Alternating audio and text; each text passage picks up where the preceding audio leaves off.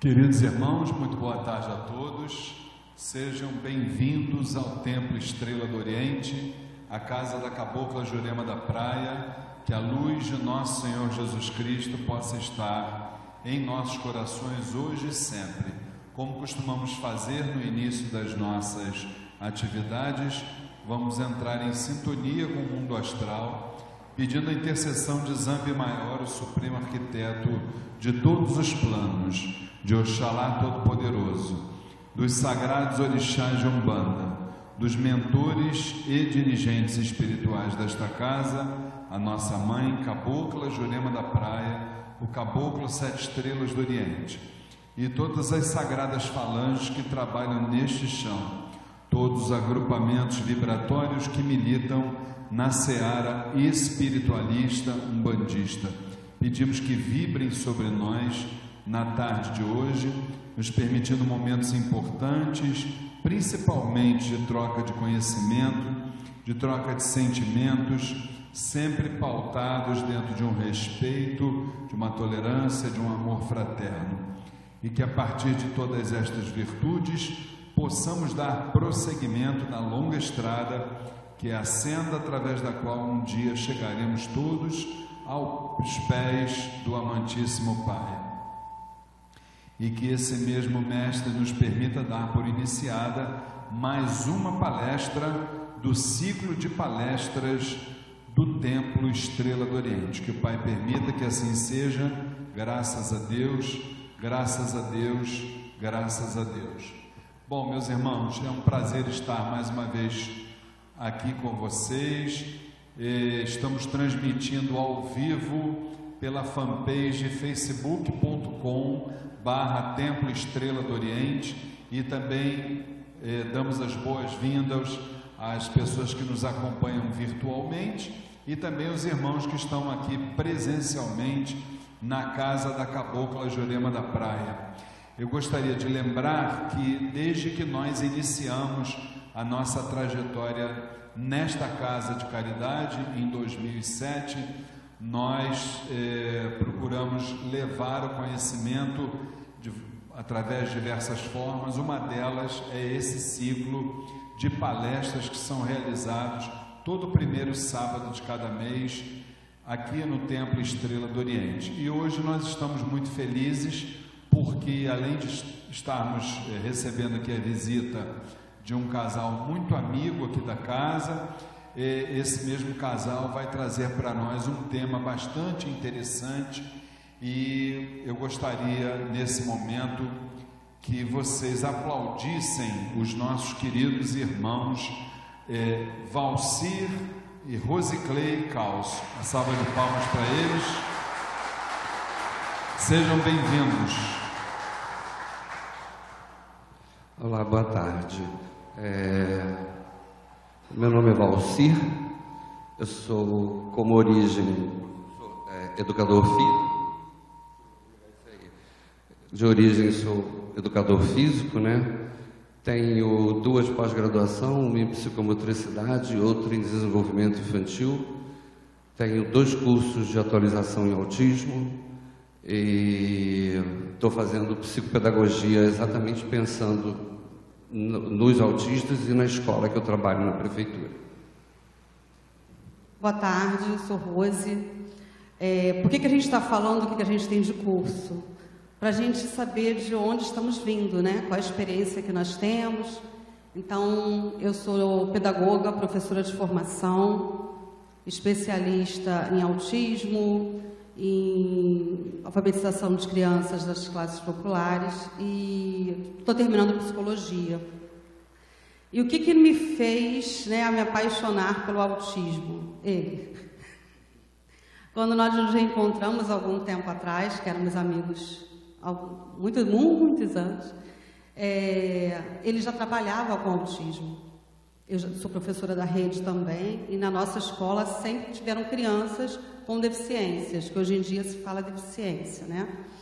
E nós recebíamos essas crianças com muito amor, muito carinho. Mas, na verdade, a gente não tinha formação para trabalhar com essas crianças, como a maioria dos professores não tem. Então a gente acolhia, a gente dava toda atenção, a gente lia muito, né, enquanto direção de escola, mas a gente não tinha essa formação. E aí nos encontramos, né? E ele veio falando de um trabalho de nove anos na época, que já fazia numa ONG só para crianças autistas. E aí eu me apaixonei. Eu falei, caramba, tem como trabalhar com autista. Né? E aí eu comecei a conversar, a gente começou a conversar bastante. E quatro anos depois, a gente teve a oportunidade de abrir uma instituição, mas isso a gente vai falar daqui a pouco. Primeiro eu queria saber, né? Alguém aqui conhece autismo? Tem algum autista em casa? Algum parente? Tem alguma informação? Tem?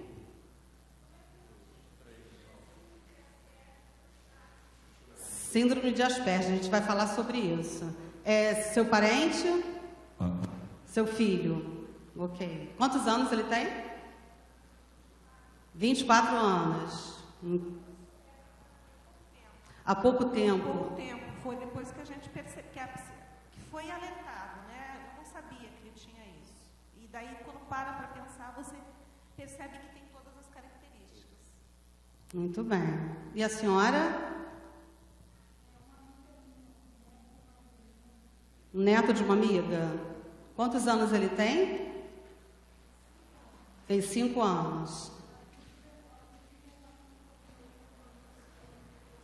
Que bom que vai ficar na fanpage, depois ela vai acessar, né? Não que saibamos tudo, estamos estudando muito, não sabemos ainda quase nada, né? Porque eu acho que quando a gente assume que a gente não sabe, a gente corre atrás. Estamos vindo de um congresso é, que aconteceu em Curitiba sobre as políticas públicas para o autismo, porque ainda se discute muito. Né? Mas só essas duas pessoas que têm conhecimento têm. Pois não.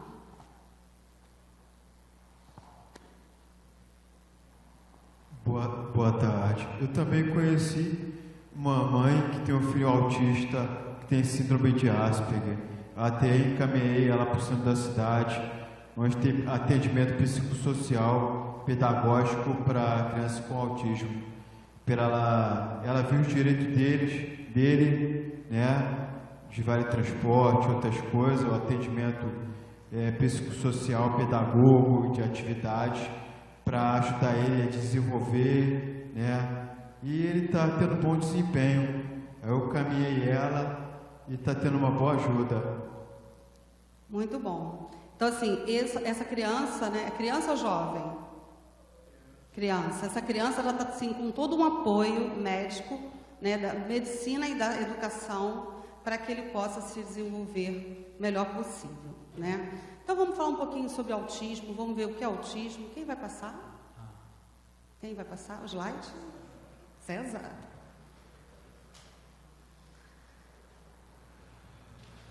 Então vamos ver o que é autismo, né? É uma disfunção dentro do cérebro, gente. E essa disfunção, ela vai ter a, a, é, afetar a fala, não necessariamente total, dependendo do grau de autismo, vamos dizer assim, né? Vai afetar a interação social e a comunicação. Mas os teóricos dizem o seguinte: Autismo é uma disfunção global do desenvolvimento, ela é crônica, incapacitante, que compromete o desenvolvimento normal de uma criança e se manifesta tipicamente antes do terceiro ano de vida. Porém, há casos, como o da senhora que está lá atrás, que falou que só com 20 e poucos anos que descobriu. Nós conhecemos um rapaz com 37 que descobriu há 7 anos um cartunista, inclusive nós trouxemos o livro dele. Então, até então ele tinha um comportamento diferente, né? Mas não se tinha esse olhar. Não era incapacitante. Ele fala, né? Ele conseguiu estudar. Então existem vários graus. Caracteriza-se por lesar e diminuir o ritmo do desenvolvimento neuropsicomotor, ou seja, a criança com autismo, quando a gente fala com ela, dependendo, né, que cada criança é uma, é, ela pode ter uma boa compreensão, mas ela vai ouvir, Vai demorar um tempo, que algumas crianças podem ser 5 segundos, outras 10 segundos, outras mais. E aí vão depois fazer o que a gente solicitou a ela. Né? Coisas simples. Você quer uma água? Você quer água? Água? Ela vai olhar. Depois de um tempo. Então, é esse atraso, né? E alguns têm, vem acompanhado com a deficiência intelectual, antigo retardo mental. Então, isso vai, pode lesionar realmente todo esse desenvolvimento neuropsicomotor. Social e linguístico. Social que geralmente a criança autista ela não gosta de brincar com outras crianças, né? Ela, ela, algumas não são verbais, não emitem nenhum som ou emitem som, mas esse som não é uma fala propriamente dita. Então ele tem nesses três, nessas três áreas é, vem, podem vir lesionadas.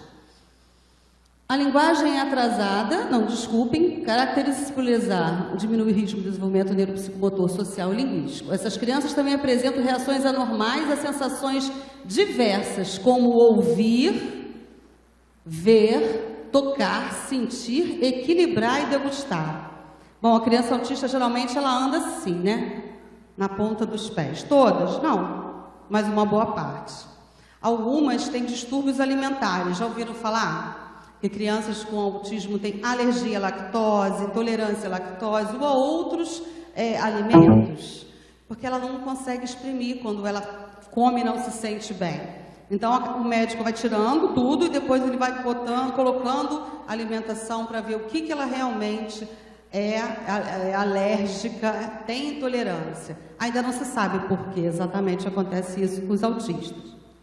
Só falar um pouquinho sobre essa alimentação. O que, que acontece? A gente, quando a gente não está bem por causa de uma alimentação, a gente sabe falar, sabe se expressar, até mesmo para acabar aquele desconforto. E a criança que não sabe, ou adolescente ou adulto que não sabe expressar e dizer o que é está sentindo.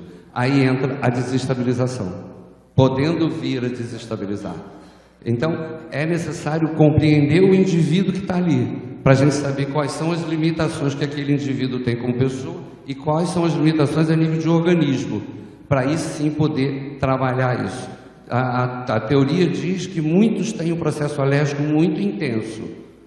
Então, por isso que a gente tem que tomar cuidado com a alimentação. A alimentação em si, eu vou tirar todo o processo alérgico da alimentação. Eu vou curar o autismo? Não, porque isso é cérebro, é disfunção lá no cérebro. Eu vou é, não deixar que ele fique desestabilizado. A gente vai usar muito essa palavra desestabilizado daqui a pouco, só para vocês entenderem. Então, um processo é na alimentação, não tem cura, mas eu tenho como é, pensar no alimento que eu vou dar para ele, para ele não ficar desestabilizado, porque essa desestabilização para ele é muito ruim, tá? Ainda ali em ouvir, vocês já devem ter visto em alguns filmes, para quem não conhece o autista, que eles não costumam gostar de música alta, né? A luz, aquela luz é, fluorescente, aquela luz é muito ruim para o autista. Assim, muitas pessoas não conseguem perceber, mas a luz fluorescente ela fica piscando. Imagina a luz fluorescente com o ventilador embaixo rodando, pisca muito mais. Então incomoda o autista também.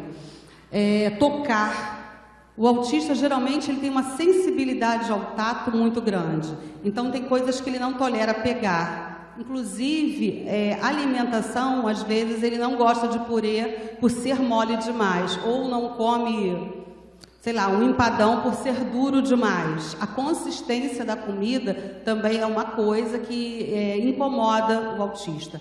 Repetindo, todos os autistas? Não, de repente a mãe está lá atrás, é, mas o meu comia de tudo, o meu não teve alergia. Né? Cada um é cada um. E a gente, quando trabalha com o autista, a gente descobre como trabalha com aquele indivíduo. A gente tem outro autista, é outro funcionamento. A gente vai ter que descobrir como trabalha com esse outro indivíduo.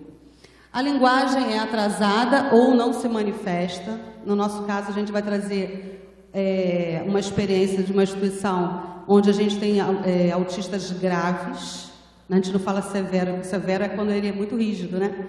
Não é esse o caso. Graves não falam, é, não verbalizam, só, só balbucios, mas compreendem, mas têm condições de aprender coisas. Em cima dessas mesmas pessoas que a gente está falando, muitas das vezes ele não tem é a comunicação verbal, mas ele de alguma forma consegue se comunicar com você através de gesto ou através de alguma comunicação que alguém da família já percebe isso. Então, existe uma adaptação, existe a linguagem que você pode usar com ele, que ele vai ter o entendimento. Existem umas PECs, que são umas figuras, e nessas figuras ele já pode ter várias que ele vai poder usar. Tipo, eu estou em casa, quero beber água por algum motivo, eu não tenho como me servir, eu pego aquela PEC, dou para alguém, e esse alguém ajuda ele a pegar o copo, a se servir. Isso é comida, isso é banheiro, isso é tomar banho, isso é lanchar, isso é na rua para ir ao cinema, em qualquer dessas situações. Ou seja, se não existe a verbalização, existem umas figuras que ajudam nesse processo da linguagem, da comunicação. É, e assim, a gente às vezes, quem não tem nenhum contato com o autista, vê assim, poxa, mas ele não consegue lá pegar um copo de água? Não. Ele sabe que ele quer água, mas ele não consegue pensar que ele tem que levantar o corpo dele e andando até a geladeira ou até o local e pegar o copo dele. Mas se ele consegue sinalizar com a PEC, com a figura, poxa, show de bola, ele está se comunicando, ele está te dizendo sem palavras, eu quero água, eu estou com sede. E quando a criança consegue, gente, cada dia, cada ganho, cada. É uma comemoração comemoração mesmo, da gente festejar, gravar, mandar para a mãe, sabe? É, se emocionar. Isso aqui é o que mais chora. É... Em cima disso, do que ela falou, a gente tem a permissão dos pais de ter, já estamos lá na instituição, existe, acontece alguma coisa, eu filmo e mando para eles, até para eles verem a evolução e terem condições de repetir ou evoluir aquilo que foi ensinado para ele. Isso tem sido uma troca muito boa entre os pais e a gente, que a gente está está observando a evolução deles dentro da casa deles. Isso é muito legal. E os autistas geralmente eles têm uma forma diferente de se relacionar com pessoas, objetos e eventos. Por exemplo, se a criança pega normalmente, né, se o Theo pegar um carrinho, ele vai pegar e vai brincar com o carrinho. O autista geralmente ele vira o carrinho ao contrário e fica assim, na, na, brincando com a roda do carrinho. Ou ele fica na frente do ventilador, vendo a hélice. Porque esses movimentos circulares, eles é, agem de uma forma hipnotizadora, vamos dizer assim. E alguns autistas são capazes de ficar assim horas. Horas. Se você não chegar e desviar, eles vão ficar assim horas. Então, assim, é uma forma muito particular de se relacionar com alguns objetos e algumas pessoas. Lego, colorido, geralmente a criança chega, senta e monta. Alguns autistas, que outros autistas conseguem montar, mas os mais graves, eles vão separar por cor. Né? Tudo que é amarelo, tudo que é verde, coisa que uma criança que é neurotípica, de, entre aspas, normal, não faz isso, ela vai brincar. Né? O autista ele tem que aprender a brincar. Quando ele falava isso no início, eu falava assim: como assim aprender a brincar? Como é que alguém ensina o outro a brincar? É, isso foi uma coisa que só com o tempo, só convivendo com o autista que a gente aprende. Júlio, não é Júlio. César. Desculpa, César. Bom, algumas pessoas perguntam: é orgânico ou é uma coisa emocional? Antigamente, quando começou a surgir a questão do autismo, se acreditava uma causa orgânica. Mas com o avanço da literatura e a literatura psicanalítica, que foi que na época né, começou a dar conta do autismo, surgiu a hipótese de que os pais seriam, de certa maneira, os causadores dessa problemática. Olha que peso. Né? Os nossos maiores amores são os nossos filhos, nossos maiores tesouros. E a gente ser responsável por uma questão como essa. Então, quem viveu nessa época, isso foi na, é, mais ou menos na década de 50, é, quem viveu nessa época e era mãe de um autista, nossa, deve ter sofrido muito, porque devia se sentir culpado. Culpada, né? Hoje em dia, né, com o avanço dos estudos, essa teoria caiu totalmente em desuso, devido à enorme gama de estudos científicos, documentando um comprometimento orgânico neurológico central. Por isso que o Valci falou assim: você pode fazer um monte de ações, colocar em vários tratamentos, você não vai curar o autismo. Porque se a questão é neural, ainda não se descobriu, embora já tenha várias pesquisas avançadas, ainda não se descobriu uma forma de curar o autismo. Mas a gente escuta um monte de coisa. É, é, eu já ouvi tratamento com cloro. E a mãe desesperada vai e faz. Né? É você usar é, o emocional daquela família para uma coisa muito, muito louca, muito absurda, porque a mãe vai achando que vai ter cura. Não, não existe cura para o autismo, até porque não é uma doença. É só um funcionamento cerebral diferente, né? uma formação cerebral diferente, que vai ocasionar uma série de situações diferentes. O tratamento está centrado nas novas descobertas. Né? Então, todo esse tratamento que o rapaz lá de trás nos falou, é, psico, psicopedagogo, psicomotricista, fono, teó, esse é o novo tratamento. É através desses tratamentos que a criança e que o jovem, o adulto, pode ser beneficiado para o seu desenvolvimento. Os pais precisam conhecer né, esses, esses tratamentos para poderem questionar ou escolher o tratamento adequado para os seus filhos. Então tem que ler, tem que estudar. Porque se ele for acreditar na água sanitária, ele mata seu filho. Tem mesmo isso da água sanitária, é verdade. Existem pessoas que estão fazendo testes e as mães estão tentando. Então, assim, não tem nada científico que, que comprove qualquer caminho, muito pelo contrário. Então, quem tem alguém né, conhecido, e quem não tem, mas se encanta com a, com a causa, leia, estude, é realmente encantador. E aí a gente pensa, os pais têm culpa? Antigamente, né, tinha essa questão de que, como eu falei no outro slide, que ou era oriundo da esquizofrenia ou era falta de amor. Então ali era o tipo frio, que eram causadores de problemas com os filhos. Então quem não dava amor e carinho era mãe geladeira, era chamada assim. E, ah, o seu filho é, é, é, autista porque você não deu amor, não deu carinho, não deu atenção. E a pessoa pode ter tido, assim, todo um desvelo, porque não tem uma coisa nada a ver com a outra, né? E durante muito tempo, é, foi pensado também que quem era esquizofrênico, é, na verdade, se transformava em autismo ou vice-versa, e não tem nada a ver. Pessoas esquizofrênicas podem ter filhos autistas? Podem na mesma proporção que outros. A gente percebe, pelo que a gente não é uma pesquisa científica, é uma percepção que a gente atende na rede. Muitas crianças especiais com deficiência, não é mais especial que fala, é, não só autista, como deficiente intelectual e outros. E a gente, quando conversa com a mãe, eu então que faço a diagnose da criança, e aí vou ver todo o histórico, sempre tem algum caso.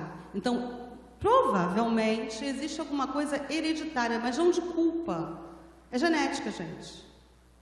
Né? Não é por falta de amor, falta de carinho nem atenção. Mas isso não está comprovado cientificamente. Nós percebemos é, é, no nosso trabalho, todos os congressos e seminários que nós vamos, também é dito a mesma coisa, mas ainda não existe uma pesquisa científica que embase isso. Hoje em dia, esse conceito não é mais aceito, né, de mãe geradeira, graças a Deus, documentando-se nessas crianças, conforme já foi mencionado, o comprometimento orgânico neural. É claro que nenhum pai quer, por vontade própria, ter um filho doente ou lesado, lesionado, com uma lesão, tá? É claro também que existem situações onde os pais interferem na evolução adequada dos filhos, mas isso não ocorre no autismo. O que, que quer dizer é, na evolução do filho? Muitas vezes a gente por amar muito o nosso filho, algumas vezes a gente, ao invés de deixar com que ele se desenvolva, a gente super protege. A gente isola, não, não vai brincar não, não brinca na areia que vai pegar uma infecção. Essas questões, mas isso não tem nada a ver com autismo. A criança ela vai nascer com autismo e muitas vezes só vai se perceber esse autismo depois por volta dos três anos. Por quê? Alguém sabe? Um de cada vez, gente. Ninguém? Porque quando a criança ingressa na escola, que é por volta dos três para os quatro anos, né, pré-escola, é que ela começa a estar junto com seus pares. Então começa a se perceber que ela não age da mesma maneira que o outro. Quando a gente só tem um filho em casa, a gente não tem como perceber, ele só tem parâmetros de um filho, né? Mesmo que a gente tenha dois, ah, um tinha mania de uma coisa, o outro tem mania de outra. E aí só vai perceber quando a professora chamar e falar: vem cá, vamos conversar um pouquinho. Tem alguma coisa errada com o Joãozinho, tem alguma coisa errada com o Pedrinho. Né? E quanto mais cedo se descobre, melhor para poder proporcionar os tratamentos. Vamos? É muito importante que se comece a fazer esse tratamento, esse atendimento bem antes, bem na infância lá, quando for descoberto. Se ele já tiver alguns traços quando criança, quando bebê, tem que se começar a estimular lá atrás, para que ele não tenha perda neural. Porque se ele tiver perda, aí fica um processo mais difícil. Se não se trabalhar, cada vez se empurra mais para frente cada vez fica mais difícil o atendimento dele, entendeu?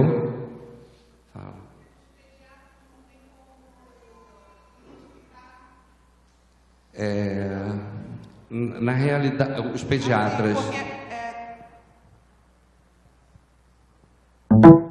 Porque, é, assim, é, o que seria bom até para começar esse tratamento mais cedo é que as mães, já que né, as mães não têm como identificar, né, já que a criança não tem parâmetro, né? Então seria né, mais cabível os pediatras saberem identificar. Tem como uma pessoa, por exemplo, vocês que trabalham, vocês sabem identificar uma criança com um ano de idade, se ela é, tem autismo ou não? Tem alguns sintomas que já aparecem, até quando a criança está bebê. A criança bebê tem sintoma que diz que é, mas tem criança que só vai aparecer isso depois depois de dois, três anos, é que ela começa a ter algum, algum, algum, alguma atitude que possa te levar a pensar sobre isso. Pois é, para começar o tratamento logo cedo, hum. teria que, né? Mas já que não, é, não funciona né, igual todas as. Não dá para dizer, não dá para dizer. O bebê. Tem bebê em que você vira para ele, ele sorri, ele fala com você. E quando passar de um tempo, ele para de fazer isso tudo. É porque ele não tinha, ele tinha o autismo lá dentro dele, mas ele só foi aparecer por algum problema neural depois.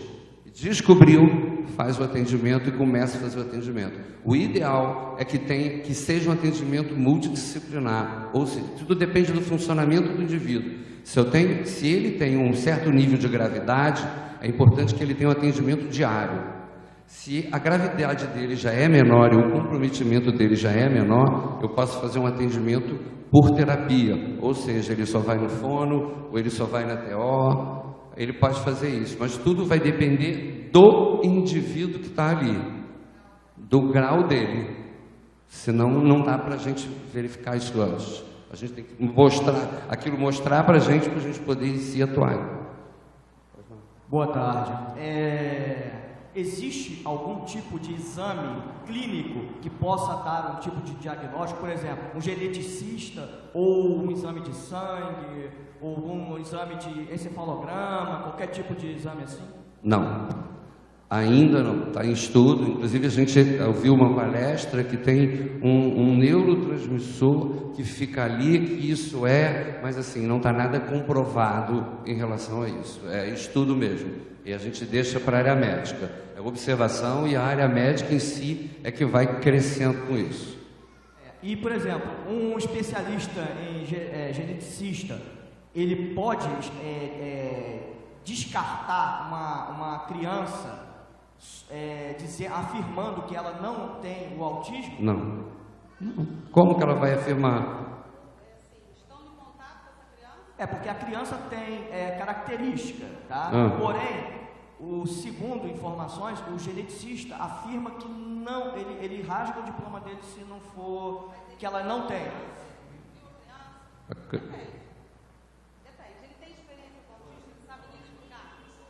Desculpa, é depende. Ele tem experiência com autismo, ele sabe identificar? Alguns pediatras sabem.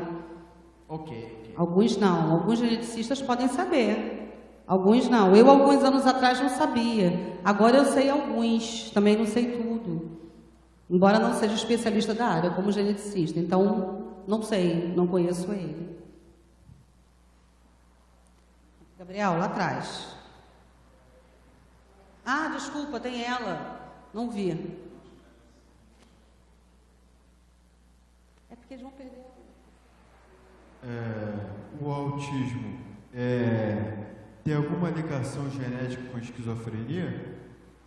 Então, a esquizofrenia, ela antigamente era considerada um tipo de autismo. Aliás, minto, era o contrário. O autismo era considerado um tipo de esquizofrenia. Hoje, de acordo com. A gente vai passar aqui. De acordo com os estudos, porque tudo que se estuda é catalogado né, dentro de livros que se organizam é, com aqueles CIDs. Quando a gente vai no médico, está doente, ele dá o CID. CID. É, 84 é o CID do autismo, né? Não sei nenhum outro, gente. CID 70 é o da, da deficiência intelectual. Então, de acordo com as novas organizações de códigos internacionais e nacionais de saúde, hoje são questões diferentes. Hoje estudaram para saber que são questões diferentes, tá?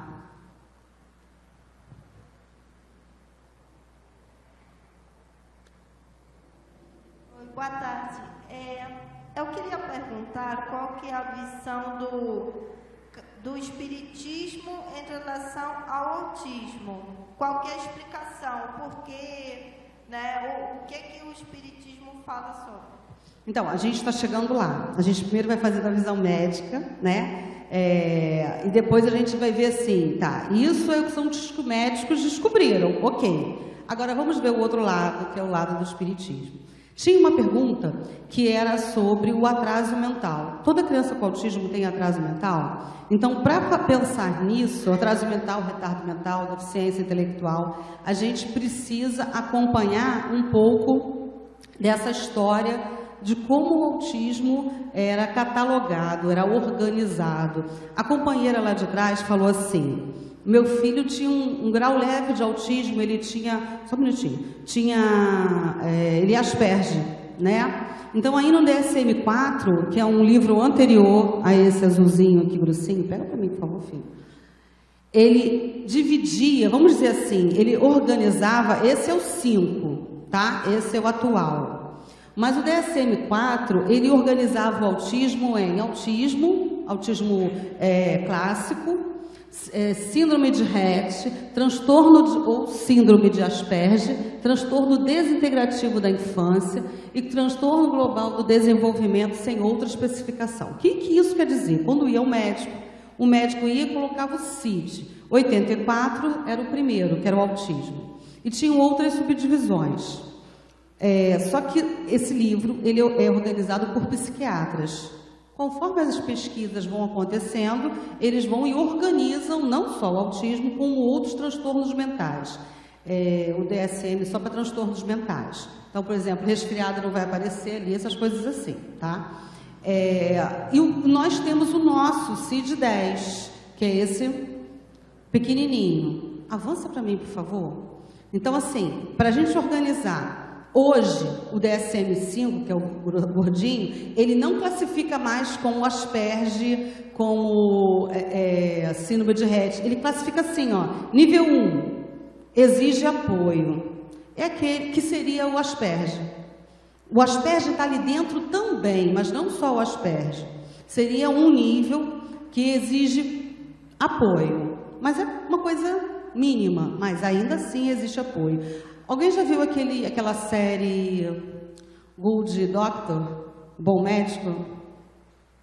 Ele exige apoio, não exige apoio. Aquele outro médico não apoiou ele. Ele agora já está numa idade e numa situação em que ele consegue resolver alguns problemas, mas ele sempre recorre àquele outro médico para resolver questões básicas do dia a dia. Né? Então, exige apoio. O nível 2 existe apoio substancial. Então, ele né, necessita um pouco mais de apoio. E o nível 3, existe apoio muito substancial. Então, é aquele grave, é aquele que não fala, na maioria das vezes, que às vezes consegue se comunicar, outras vezes não. É aquele que bate a cabeça na parede, aquele que se autoflagela, que se auto é, impinge, né? É mutilações, se automutila, obrigada. E bate nas outras pessoas, não por maldade, não porque ele quer, é porque, como ele não consegue se fazer entender, ele se descontrola, aquela estabilidade que você falou. Né? Então o DSM-5 pegou todas aquelas categorias do DSM-4 e transformou nessas três aí. Só que a gente, nós aqui no Brasil, ainda usamos o DSM-10. Pega ali para mim, filho. Então, assim, o DSM-10, ele está pautado ainda, desculpa, 4, DSM-4, no amarelinho.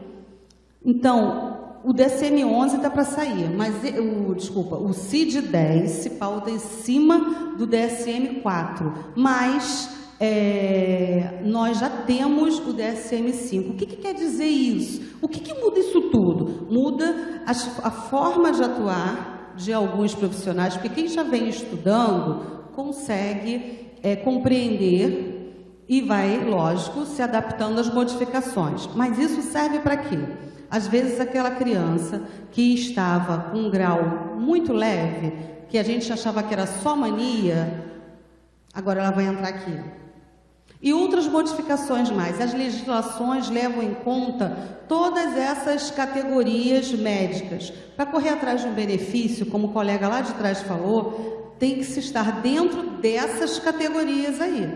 Se não estiver dentro do DSM, ainda estamos trabalhando com quatro aqui no Brasil. Está para sair o CID-11, que vai estar de acordo com o DSM-5. Se não sair é, de acordo com o CID-10, uma dessas um desses autismos aqui, que é infantil, atípico, aí tem vários números, eles não concedem o benefício.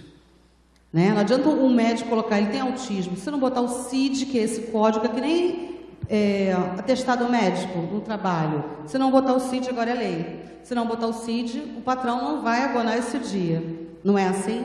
Então, é necessário, quem tem pessoas conhecidas, se apropriar desses conhecimentos aqui para fazer valer os seus direitos. Existem legislações, que a gente aqui não vai trabalhar legislação, mas existem legislações que amparam o autista, né? E estão em cima dessas codificações, dessas categorias médicas.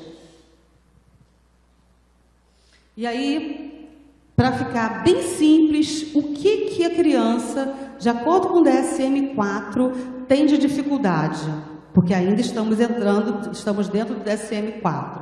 Ela tem dificuldade na interação social recíproca. Então você fala, você brinca e ele ele pode ter nessas três áreas: na integração social recíproca, na comunicação e linguagem, que são coisas diferentes, ele aqui exemplificou, e nos padrões rígidos, repetitivos e estereotipados. Quem viu o filme deve lembrar que o menino botava tudo, o menino médico, colocava tudo cronometrado, o horário de banho, horário, né? Tudo arrumadinho. A criança é, que tem estereotipia, o básico, o clássico, que todo mundo já viu, aquele balançar, isso é uma estereotipia? É.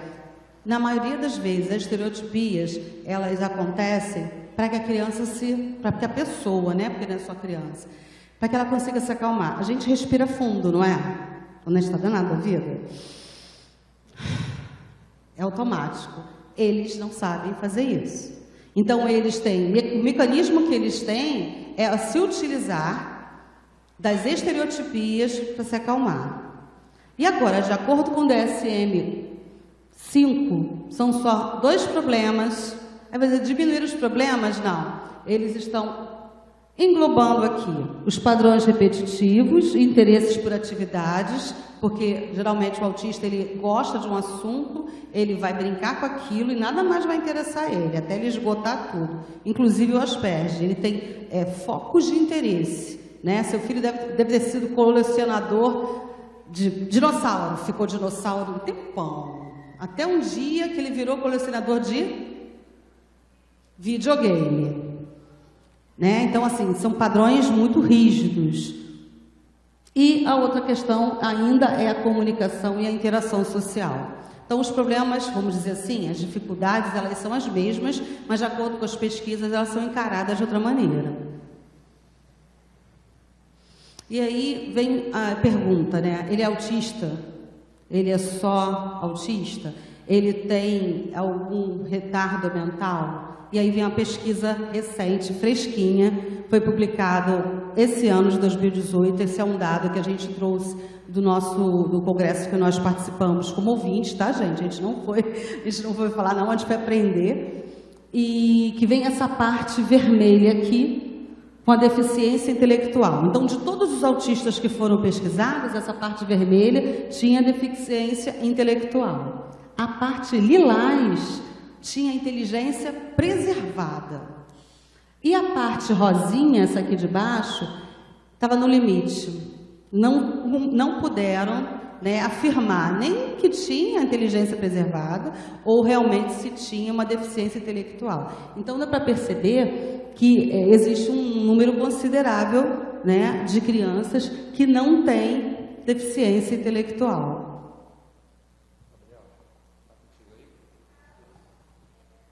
Eu fazer, quero fazer uma pergunta, mas no caso, quem tem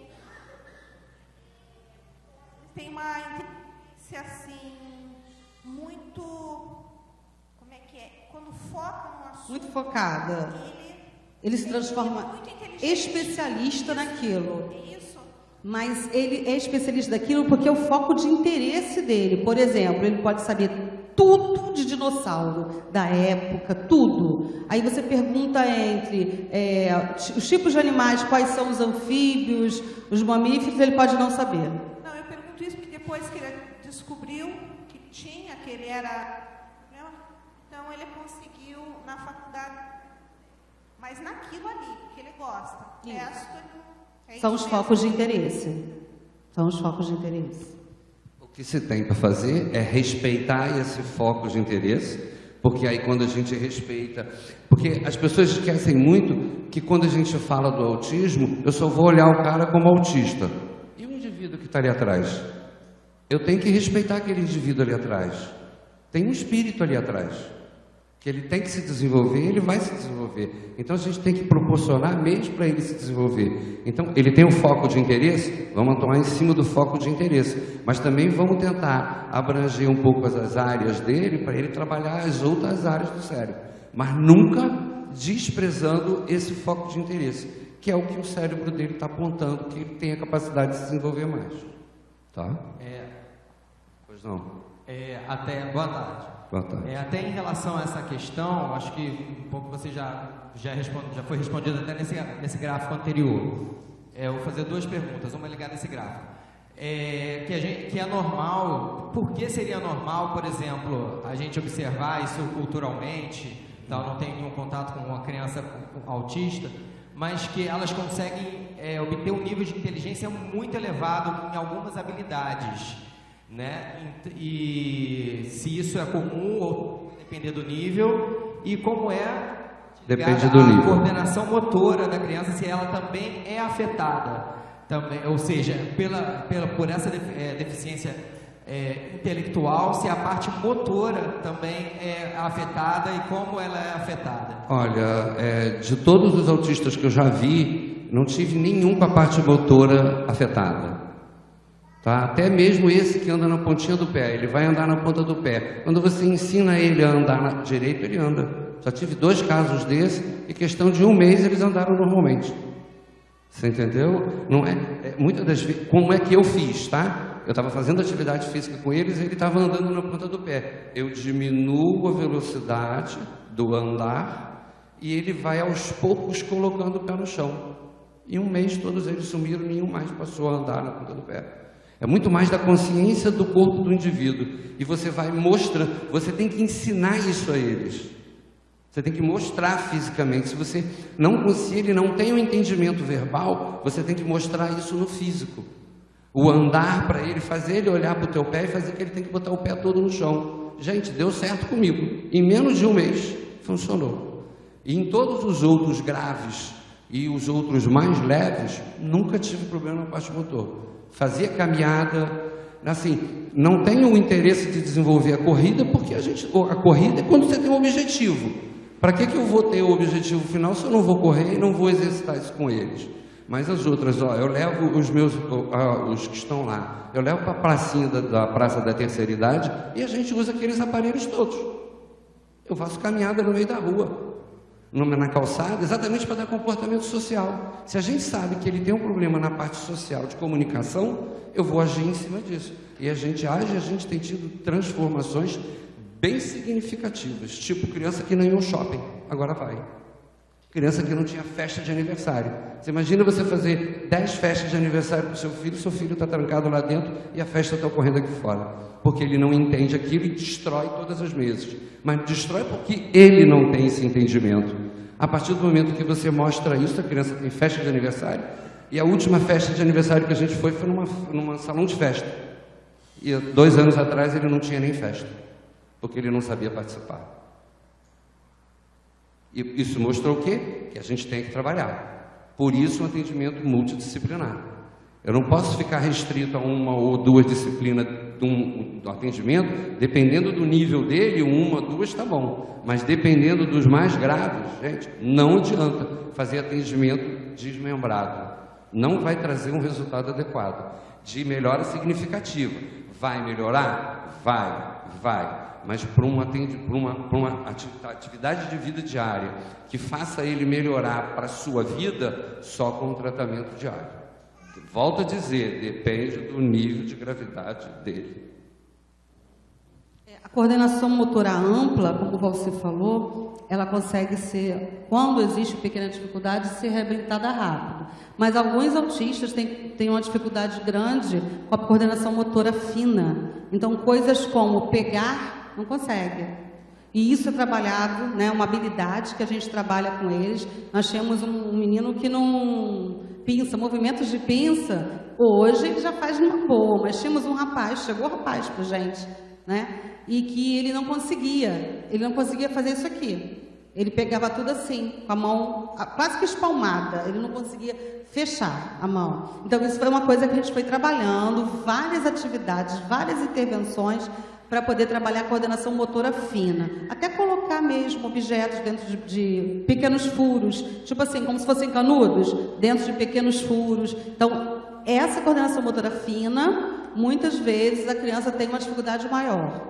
Okay? E aí a gente é, pensa assim, tá bom, a criança é autista, o que, que ela precisa? Primeiro, ela precisa ser é, diagnosticada para que ela possa sofrer as intervenções, é, e os tratamentos o mais breve possível. Se for precocemente, na idade de bebê, na idade de um, dois anos, melhor, melhores serão os resultados. Se não, que seja com 20, com 30 anos, não importa. Mas ele precisa, geralmente, não todos esses tratamentos. Alguma criança vai precisar de tudo isso? Os mais graves, não. Mas um ou outro tratamento, o autista sempre precisa, principalmente do fonoaudiológico, e do psicomotor, justamente para dar conta né, dessa caminhada que era na ponta dos pés. O psicomotricista vai estar trabalhando isso, né? A, a, questão da fala, da comunicação e da linguagem é com a fono, mas além disso tudo, nós temos o psicopedagogo que vai trabalhar essa, essas atividades que eu falei, que são construídas, né, visando o desenvolvimento dele, no que ele tem de dificuldade, movimento de pinça, distinguir cor, agrupar é, de acordo com alguns critérios. Então, eu tenho uma bolinha amarela aqui, uma vermelha e uma azul. Então, eu tenho aqui as outras três bolinhas, mesma das mesmas cores. Então, chegar e pegar a, a vermelha, já esqueci qual foi a cor da primeira, e colocar ao lado é uma atividade simples para a gente. Não é uma atividade simples para eles. Puxa, quando eles chegam nesse nível assim, é muito show. Então, as atividades são construídas para aquele indivíduo. Não é uma igual para todo mundo. Uma vez ou outra você até consegue aproveitar uma atividade para o outro. Mas é através desse pensamento psicopedagógico que a gente consegue avançar nessas questões ligadas ao cognitivo. Tá? Psicomotor, já falei, o atendimento musicoterápico. É, o, o atendimento musicoterápico é assim, é mágico com o autista. para o autista, porque a música, de alguma forma, como se equalizasse algumas é, questões cerebrais deles. Atua da mesma maneira com mais severo, com desculpa, com mais grave, atua bem, mas não da mesma maneira com aquele aluno, com aquela criança ou aquele jovem que tem um, um comprometimento leve. Né? Mas o trabalho do musicoterapeuta é muito importante. Arte terapia porque a arte terapia, a musicoterapia, elas são assim para lá de benéficas para essas crianças. Nós trouxemos dois, vocês vão ganhar presente, gente, feito pelas nossas crianças, né? É, dois joguinhos de porta-copos que é feito por eles. Então, qual o objetivo quando a gente faz essa atividade? Primeiro que tem um jogo de cores ali. Então existe todo um trabalho ao se montar. Tem criança que já consegue montar todos, tem criança que a gente tem que entregar com alguns itens faltando. Tem criança que já escolhe a cor. Nenhum é verbal, tá? Nenhum é verbal. Ele escolhe qual é a cor que ele quer montar. Então tem caixa, enfeites com caixa, tem, é assim, é um trabalho muito bacana através da arte. E olha que a gente ainda nem trabalha arte terapia, a gente trabalha atividades artísticas. Psicoterapia, que lá na, na, instituição a gente trabalha com apoio pedagógico para os pais, porque os nossos são muito graves, então a gente dá aquele apoio aos pais, porque a gente sabe que os pais precisam e muito, né? Muita coisa, não é pouca coisa. Mas existem alguns autistas que se, que se beneficiam, sim, da psicoterapia, principalmente do, do da TCC, que é a, a terapia comportamental. Para o autista funciona bem, bem bacana. Terapia ocupacional, que vai trabalhar as questões da vida diária dele. Então, ele vai crescer, gente. Ele vai ser um adulto. E muitos vão conseguir gerenciar a sua vida. Olha o médico lá. Né? Não, é, não é, uma, é uma hipótese, né? só que não é uma coisa distante de acontecer dependendo do funcionamento do indivíduo. Então, o a simples fato de lavar, como é que se lava uma louça? Isso a gente já fez lá. Como é que se lava uma louça? Acabou de lavar, beber água? Vai lá, lava o seu copo. Ensinar a criança a lavar o copo, ao colocar o copo no, local, no lugar certo, né? Ensinar a criança a usar, gente, me lembro como hoje, quando o Gustavo pegou a espátula para passar o patê no biscoito. Caraca, esse aqui, eu não estava lá, mas esse aqui me manda uma mensagem: olha o que aconteceu, Gustavo passou, bateu no biscoito, gente. Por quê? Porque era a, a mediadora que passava para ele. Um belo dia ela se distraiu e ele foi mais rápido, ele pegou e passou na torradinha, né? Então, assim, são esses pequenos ganhos, lógico que a mãe foi avisada, a gente mandou vídeo, essas coisas assim. É, e são esses pequenos ganhos que ele fala assim, poxa, passou para ter uma torrada, é mole para mim, é mole né, para qualquer um de nós, mas não para eles. Então, para eles é uma grande vitória. E outros tratamentos, ok? E aí a gente vai falar um pouquinho, né? Não. Ah, da gente, mas não falou do núcleo. É, lembra quando eu falei que a gente se reencontrou e uns dois, três anos depois a gente resolveu uma situação? Eu falei, depois eu falo? Então, nós tínhamos uma casa de família, ele tinha experiência, eu tinha vontade de estudar, tínhamos alguns profissionais com experiência e tínhamos um apoio, né, um, um apoio, uma assessoria, vamos dizer assim, que era a pessoa com quem ele trabalhava na outra ONG. E abrimos a instituição. Abrimos em 4 de janeiro, meu aniversário, de 2016. Começamos com duas crianças. Uma delas está com a gente até hoje, outro já foi para a inclusão, ou seja, ele está na escola regular, porque a gente trabalha para a inclusão. A gente trabalha para que a criança consiga construir né, é, é, as habilidades necessárias para que elas, elas, elas possam estar na escola regular. Deixa eu só cortar essa fala dela agora, no sentido de que esse é um dos grandes problemas que a gente tem. Não por incompetência do professor, mas pela falta de instrução dele. Ou seja, os órgãos têm que competir e o profissional também tem que estudar. Nós temos um aluno ali que ele é tão grave que a mãe já tentou fazer inclusão com ele e não conseguiu, pela falta de um profissional que estivesse lá tendo condições de atendê-lo. Hoje em dia, já no terceiro ano, ele já melhorou? Já melhorou. Tem condição de ser incluído? Tem, mas se tiver uma boa mediadora. Se não tiver uma boa mediadora, ele vai bater, vai se desesperar e não vai resolver nada. Pelo contrário, ele vai ficar mais desestabilizado. Então, é muito importante, quando a gente fala de inclusão, a gente fala de especialização dos profissionais que estão trabalhando com ele. Se essa especialização e essa nova visão não for explicada para os professores, dando treinamento para eles, esquece que aí não é inclusão. É só colocar a criança lá e o cara fica tomando conta para ele não se machucar. E existe também algumas crianças muito, muito graves, muito graves, que não conseguem ficar na inclusão e ficam nas classes especiais. Mas isso a nível de escola. Nossa instituição não é uma instituição escolar. Embora nós sejamos, sejamos professores, nós não somos, não temos a, o, o, a veia, né? o fio escolar. Falta um, falta um minuto, né, seu Luiz, para a gente dar uma paradinha. Mas temos sim uma equipe multidisciplinar atuando com a criança e a gente vai voltar a falar isso daqui a pouquinho. Exato. Alô? Alô? Então, gente, é, nós temos aqui o nosso horário direitinho. Tenho certeza que o assunto ainda está no início. Vamos com certeza desdobrar também para as questões espiritualistas, tá certo? Que é fundamental, né? São fundamentais. E nós vamos então, 10, 15 minutinhos, tomar um cafezinho ali e a gente já está de volta já já, um Pelalto Cara para o segundo tempo, a continuação da nossa palestra. Vamos conversar sobre o autismo e com vocês, voltando os nossos irmãos Valcir e Rosigley, por favor.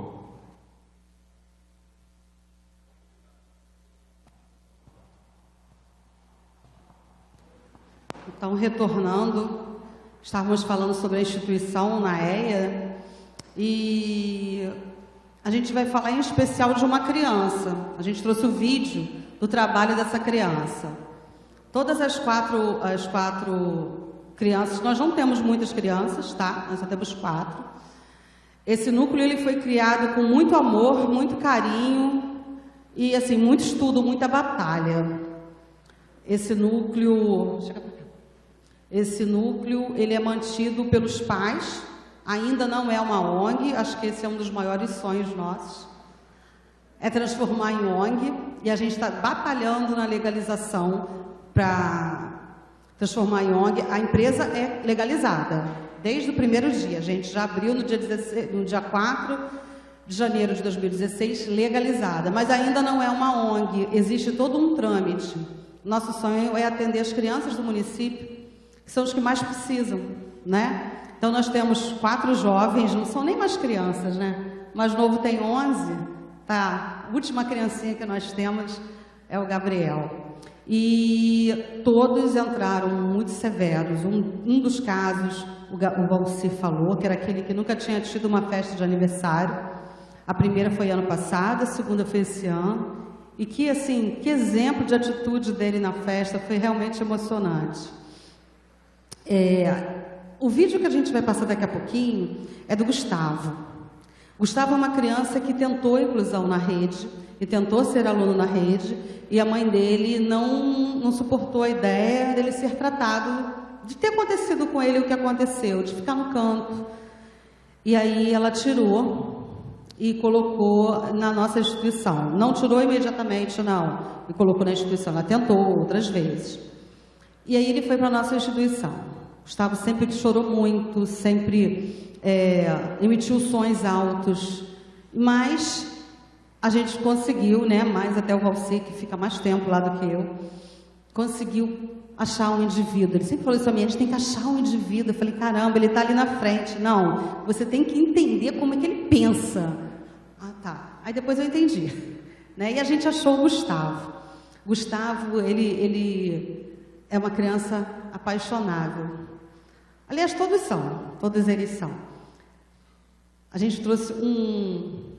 Ah, falar primeiro da missão, né? A gente, quando escreveu, falou assim: não, vamos escrever a missão. Qual é a missão da nossa instituição? Atender os autistas em suas especificidades e necessidades. visando o desenvolvimento das habilidades necessárias para melhor compreensão e atuação no seu contexto. Cara, o cara tem que entender o que ele está fazendo no mundo. A gente tem essa preocupação, ele tem que compreender, compreender o que é simplesmente uma ida ao shopping, compreender o que é simplesmente sentar para lanchar e esperar os outros terminarem de lanchar para levantar. São coisas simples que a gente ensina ao nosso filho em casa e que eles por aprenderem de uma forma diferente, os pais ainda não tinham conseguido. E a nossa segunda missão, a gente tem a primeira missão que é com eles, mas a gente tem um, um assim, um compromisso, até moral, né, com os pais, atuar como parceiro da família nesse processo de integração da pessoa com autismo na sociedade. Quem não quer ter o seu filho e pegar seu filho ir no McDonald's, ir numa festa de aniversário, e muitas mães não conseguiam fazer isso. Porque chegava lá, tinha som alto, a criança chorava, a criança se jogava no chão, enfim. A gente, hoje em dia, dos nossos quatro rapazes, os quatro já conseguem perfeitamente estar em locais assim. Né? Vamos? E aí tem a. Só um minutinho. O Gustavo. Gente, o Gustavo tinha assim um, um comprometimento bem, como eu falei, né, a fala, o comportamento. E aí Gustavo está escrevendo, olha só.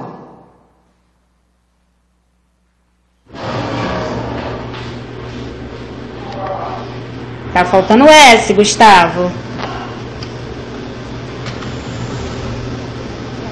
Está interagindo com ele.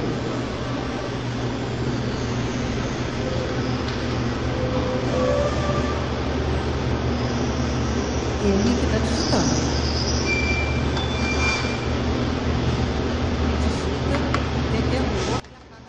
Caramba, Gustavo, que linda! Você aprendeu a apagar, que aqui que apaga. De quem é esse nome bonito? Do Gustavo! Que Pequenininho, né? Mas diz muita coisa. O que, que aconteceu aí que vocês assim não perceberam, mas para gente que conviveu, vi, é, a gente consegue enxergar. Ele apagou. Ou seja, ele digitou errado, ele foi lá na tecla e apagou. Aí você vai falar para mim, foi ensinado isso para ele? Não. Ele viu a mediadora fazendo. Então ele gravou aonde que tinha que apagar. Então, naquela teoria, quando a gente fala que o autista é visual, ele aprende vendo. Por isso que quando eu falei da ponta do pé, a gente tem que mostrar para ele ensinar ele como que ele tem que fazer. E ele conseguiu fazer sem ela ensinar, só que ela ficou na espera. Porque eu já tinha falado com ela, fica na espera, observa a reação dele. Ele foi lá e cumpriu todas as atividades.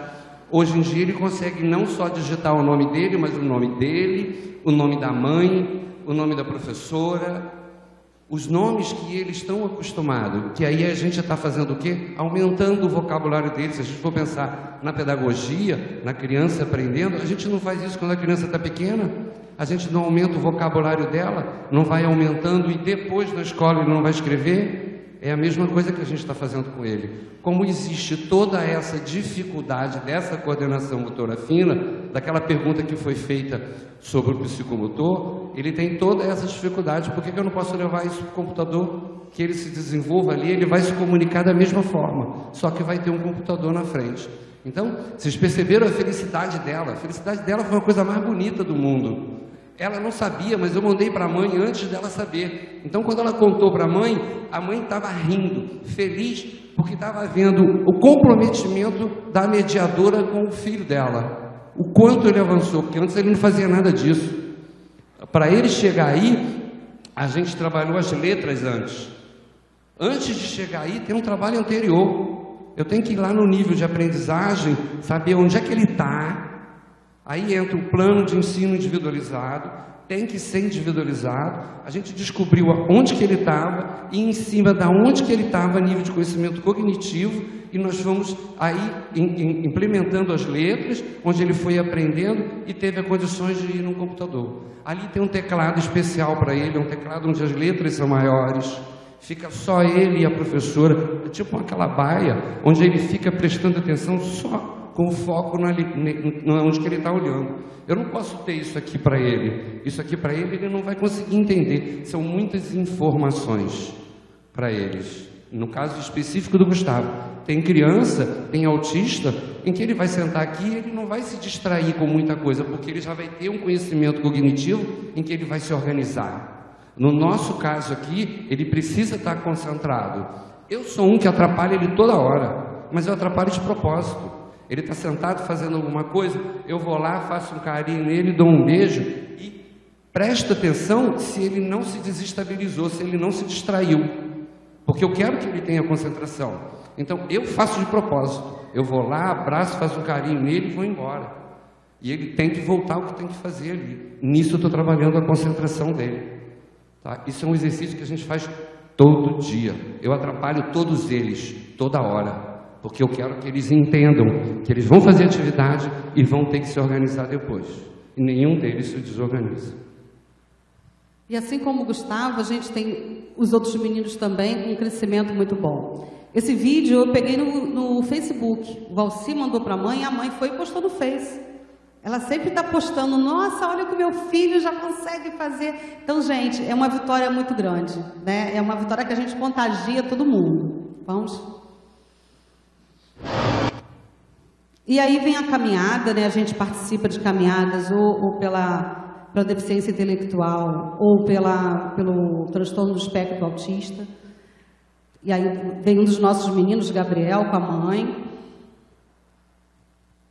Essa é uma sala que nós temos na instituição, que é a sala de integração sensorial. Lembra que eu falei sobre a questão que eles têm uma dificuldade muito grande com relação a pegar, né, sentir. Então, aí tem várias, é, vários objetos que o terapeuta ocupacional ou psicomotricista pode estar atuando para que ele consiga se desenvolver. É, tanto nesse congresso como depois, eu assisti uma palestra exatamente de uma terapeuta ocupacional de um trabalho em que ela veio desenvolvendo, em que os pais faziam massagem nas crianças. Quando foi se detectado que a criança era pequena, neném, autista, a mãe passou a fazer a massagem. Quando essa massagem é, não é uma simples massagem. Uma massagem de uma mãe para um filho não é uma massagem. Além de ser uma massagem, tem todo o envolvimento de amor envolvido nisso. A criança foi se desenvolvendo e a parte perceptiva do corpo dela, a parte da parte sensorial dela, teve uma evolução muito grande. Então, aquela teoria que você foi falada no início, que a Rose falou, da, da mãe geladeira, não é culpa. Pelo contrário, a mãe estando junto da criança, ela vai fazer essa criança evoluir na parte sensorial, que é uma das partes que eles têm maior problema né, dessa desarmonia aí.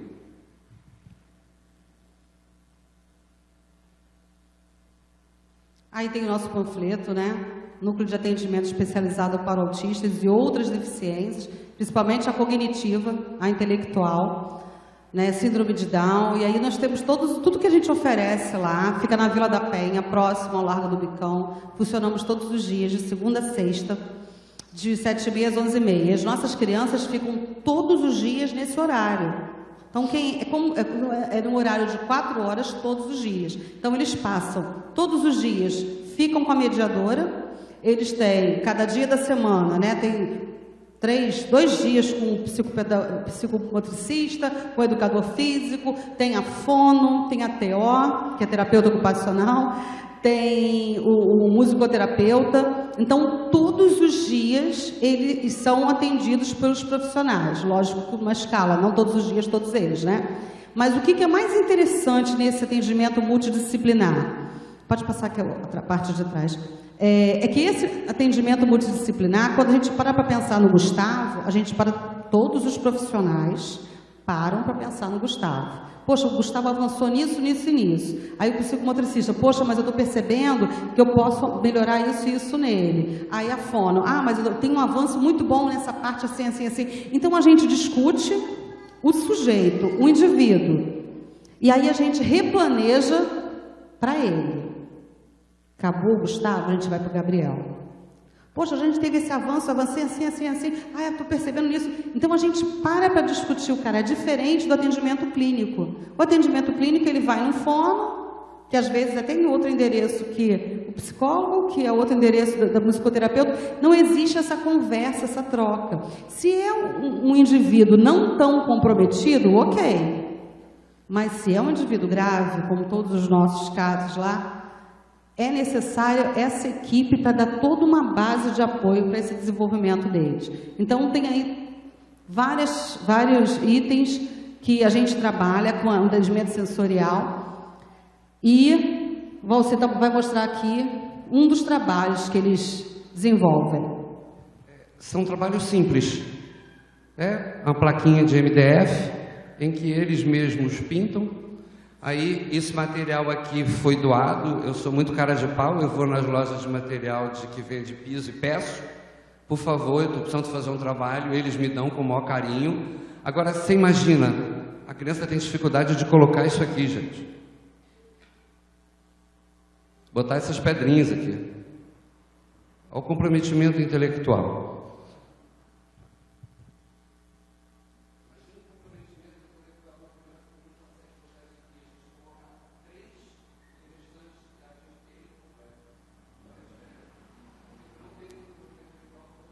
Você está mostrando as peças, né? E o que, que as crianças estão, conseguem fazer.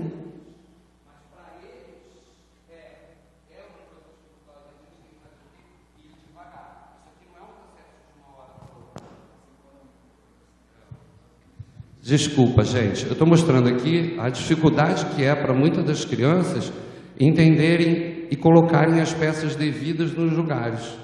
Eles têm essa dificuldade de compreensão. Por isso a importância desse trabalho. A gente está trabalhando, como o colega perguntou lá sobre a parte da educação física, a musculatura fina. Como é importante esse tipo de trabalho para o desenvolvimento cerebral dele. Tá? Isso aqui é uma das poucas coisas. A gente faz caixa, a gente faz porta-prato, porta exatamente para poder trabalhar essa percepção do local e das peças que trabalham. Tá? É, aí falando rapidamente da importância dos pais terem um apoio psicológico, né? É, a mãe, geralmente, é mais a mãe, geralmente, e ela fica envolto, né, de todas as situações de dificuldades. É claro que ela necessita desse apoio, não só o apoio familiar, como o apoio de um profissional da área da psicologia. Então, isso é fundamental. Então, se vocês conhecerem alguém, manda para terapia. Ela precisa, ela precisa se olhar, ela precisa se perceber que ela é uma mulher, um homem, né, no caso do pai, que ele tem uma identidade própria e simplesmente eles se anulam em função dos filhos. A gente entende, mas ela também precisa ser se olhar, se ver. E aí vamos para a visão espiritual, que a galera já estava lá com uma faixa atrás visão espiritual, né? A gente vem trazendo um vídeo do Chico Xavier antigo, tá? É um vídeo, uma reportagem que ele fez com a Nair Belo, Hebe Camargo, ou seja, estão os três por lá, né, gente? Batendo maior papo, porque os três já foram. Vamos lá, vamos ouvir o que, que ele fala sobre a deficiência.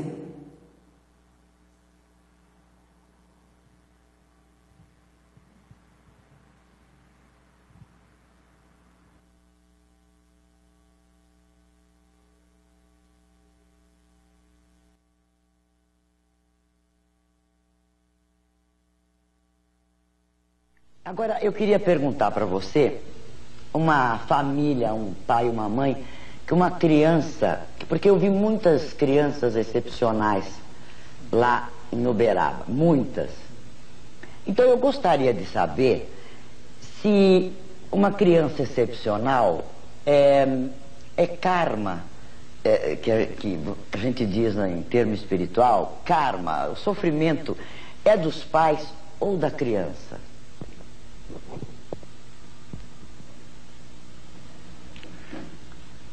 Nair, a criança excepcional sempre me impressionou pelo sofrimento de que ela é portadora não somente em se tratando dela mesma, mas também dos pais.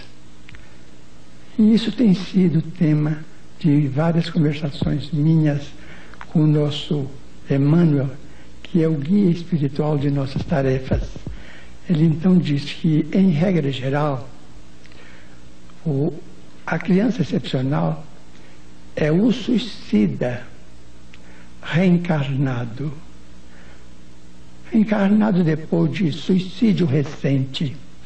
Porque a pessoa, quando pensa que se aniquila, ela está apenas estragando ou perdendo a roupa que a providência divina permite de que ela se sirva durante a existência, que é o corpo físico.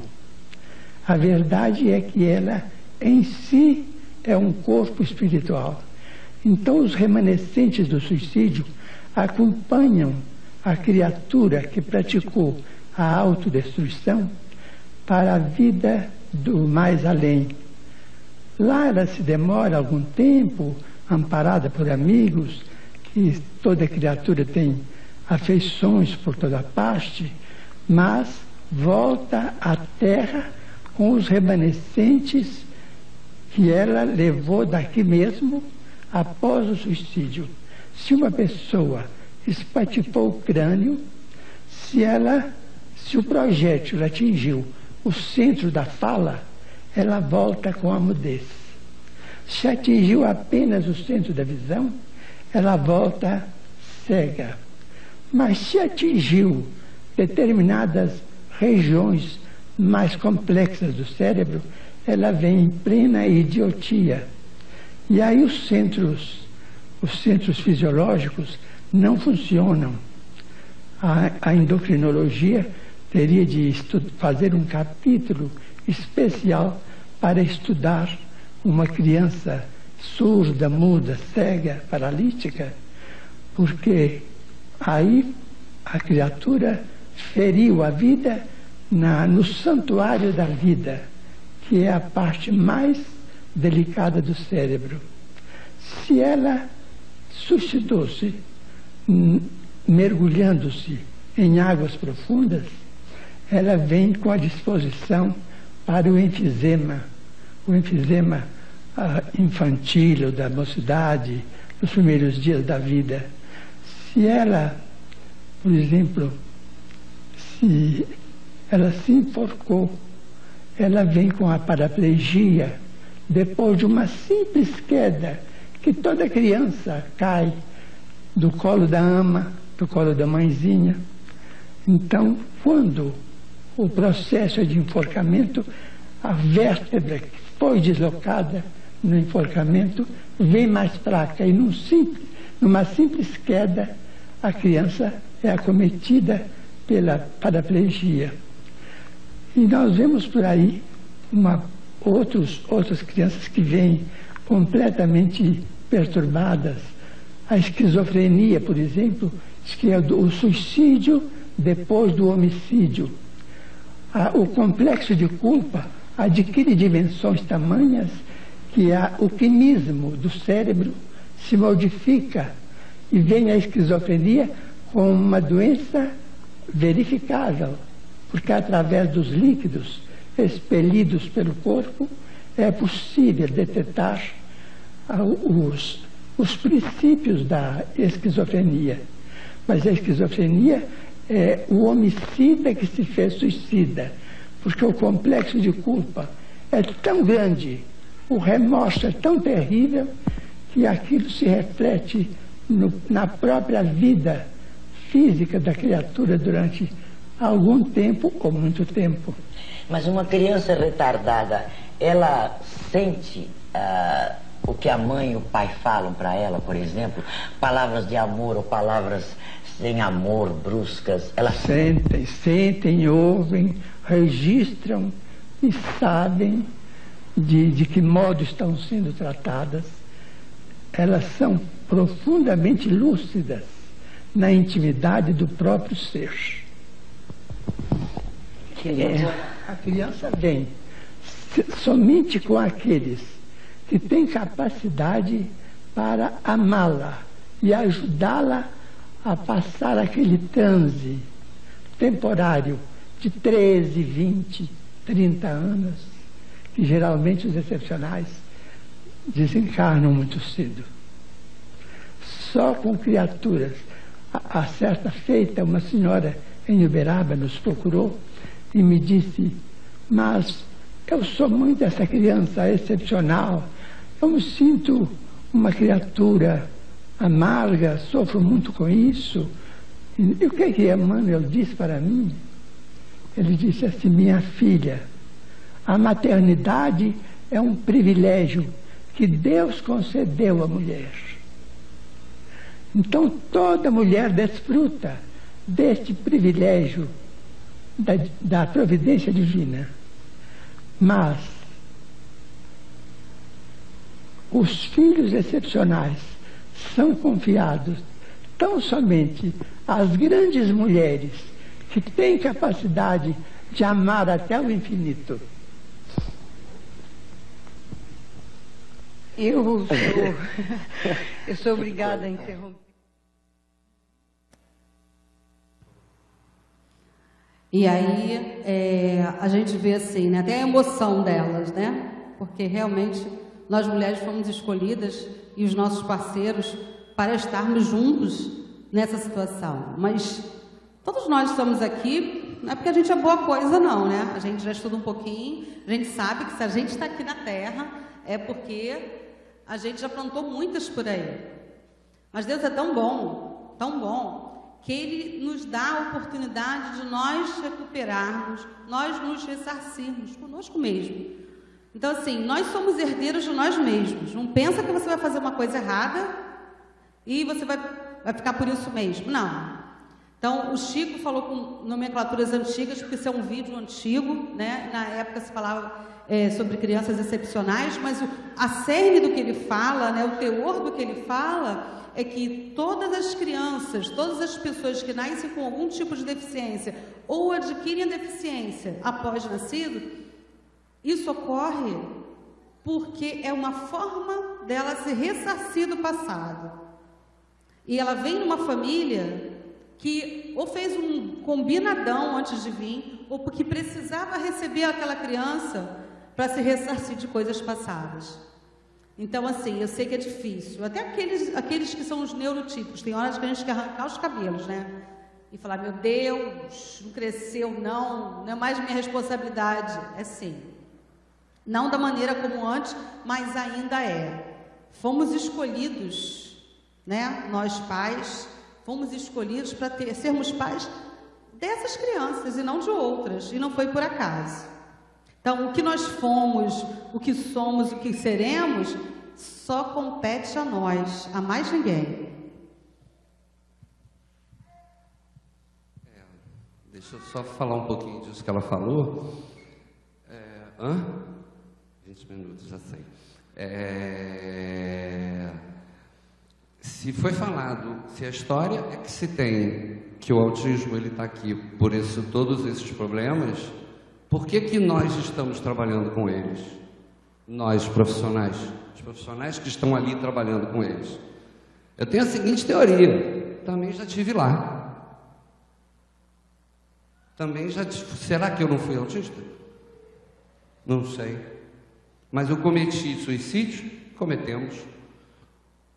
Pela literatura todos nós cometemos que de alguma forma a gente vem ressarcir de, de formas diferentes ou da forma que a gente propôs.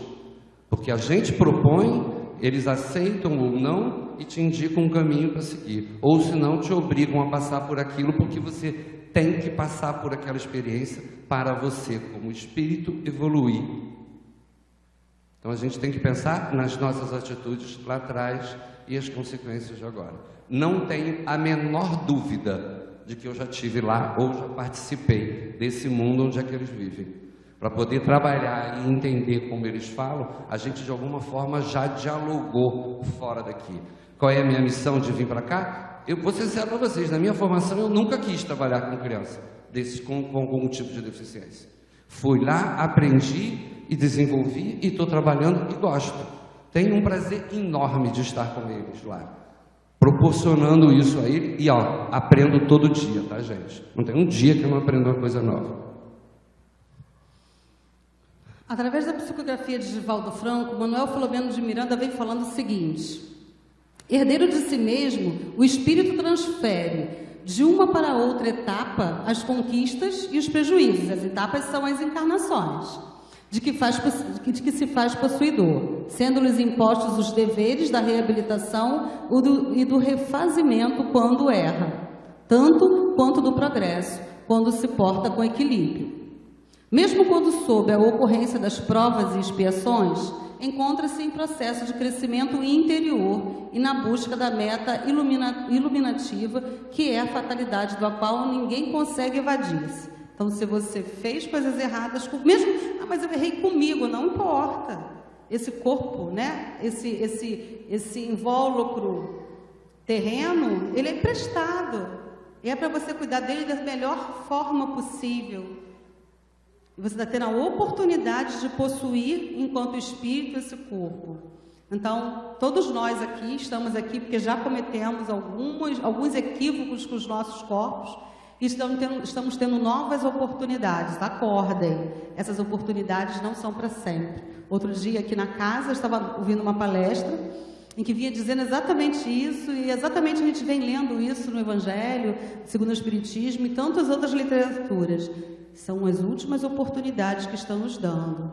Precisamos acordar e agir.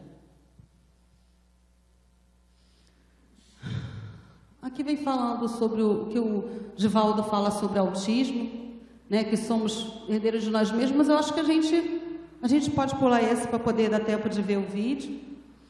Essa é uma entrevista do Divaldo, um pouquinho maior do que a do Chico, bem atual essa entrevista, e que ele vem falando umas coisas um pouco pesadas. Por que, que eu falo pesada?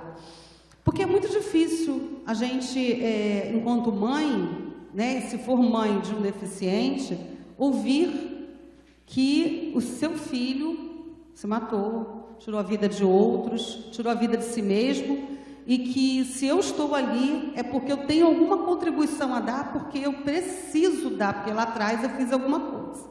Mas não estamos aqui para sair culpados, e sim sair, poxa, estou entendendo um pouco mais, não é à toa que isso acontece, então eu vou dar o meu melhor. Meu tempo está acabando.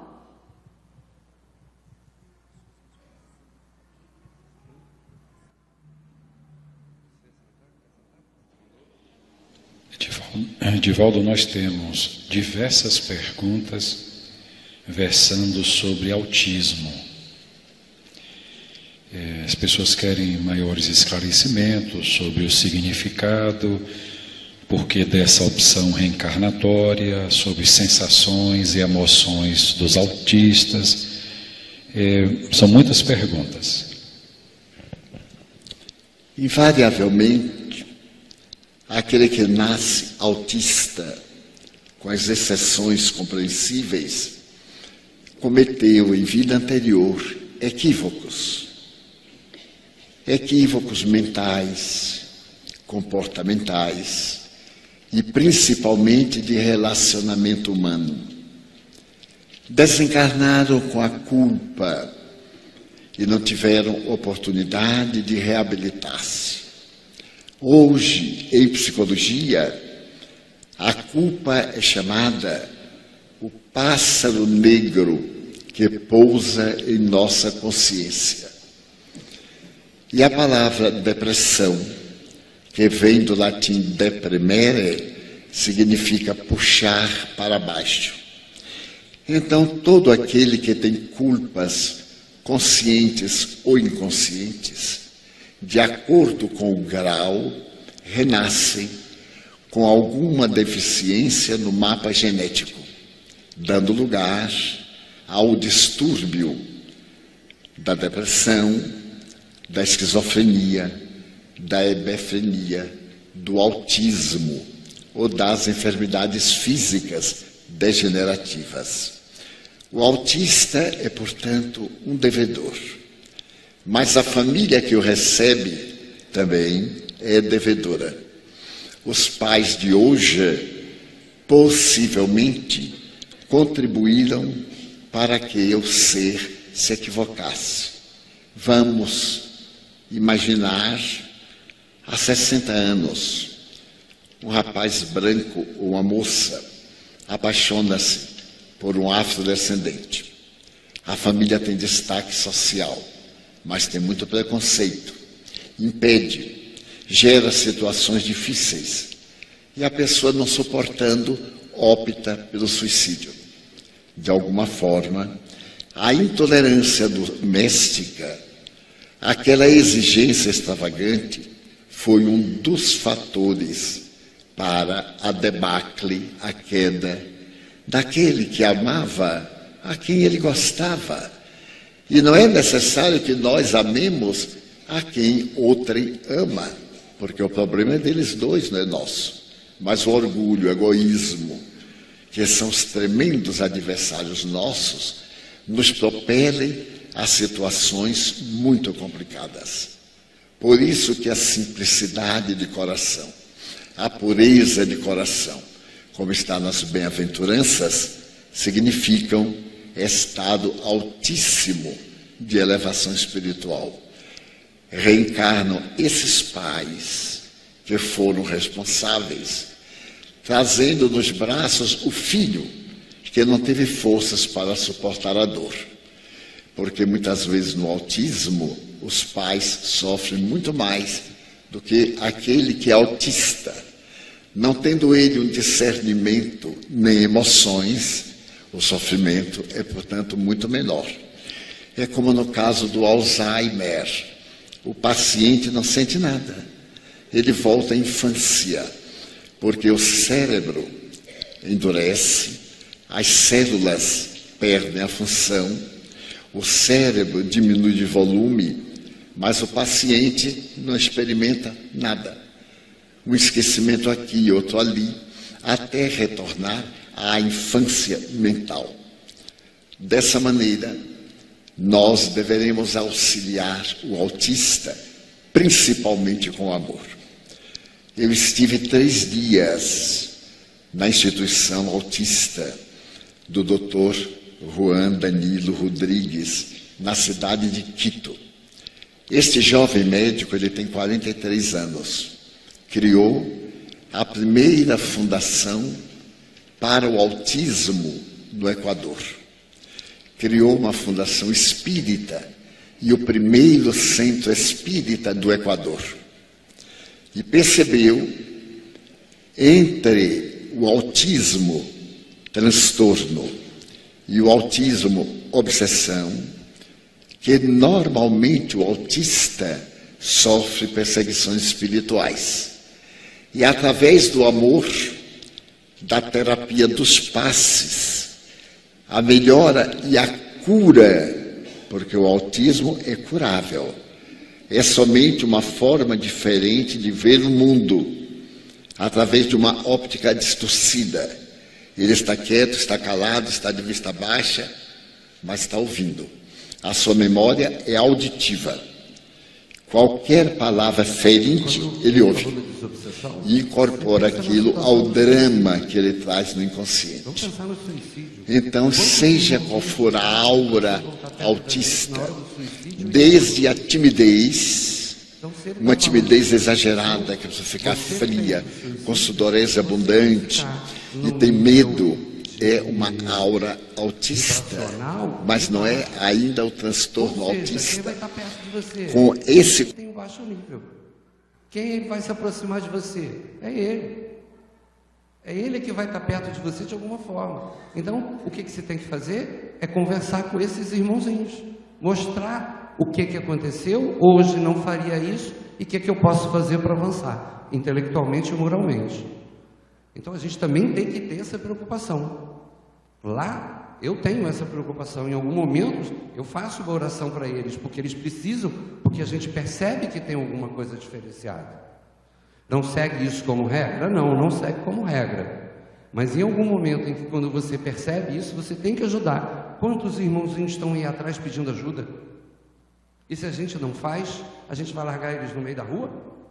Eu não posso largar eles no meio da rua. Se eu tenho essa consciência de que eles existem, e eu estou ali com uma dessas funções de ajudá-los, por que, que eu vou ficar parado olhando, vendo aquilo e não vou ajudar esses irmãozinhos espirituais que estão ali do lado dele? Obsediando por ele por algum motivo ou estando ali porque estão perdidos e desorientados?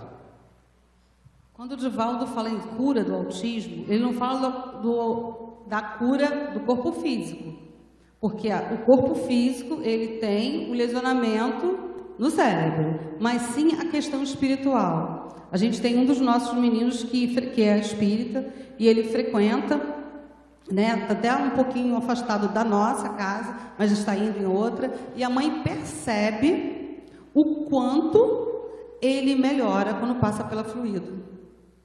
Dá uma acalmada. Porque todos nós somos bem acompanhados, né? Para dizer o contrário. Vai depender das nossas ações e dos nossos pensamentos. Só que a gente tem a consciência disso. Se a gente né, vibrar no padrão bacaninha, show de bola. Eu vou, por lei de afinidades e, e, e assim, afinidades e atrações, eu vou estar próximo de mim. Vai estar quem? Os espíritos. Um padrão vibratório bacaninha. Agora, se não, ao contrário, o autista ele não tem essa consciência, ele não consegue.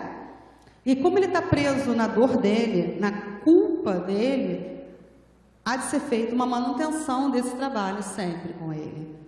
Né? Então, tudo bem, a mãe não é espírita, mas faça uma oração para o seu filho. Quando ele estiver dormindo, né, que, que é, o vídeo é um pouquinho longo, mas o vídeo fala, o Givaldo fala sobre isso. No sono existe desprendimento. Então, quando você desprende do corpo, você não é um espírito autista. Como você não é um espírito paraplégico, você é um espírito.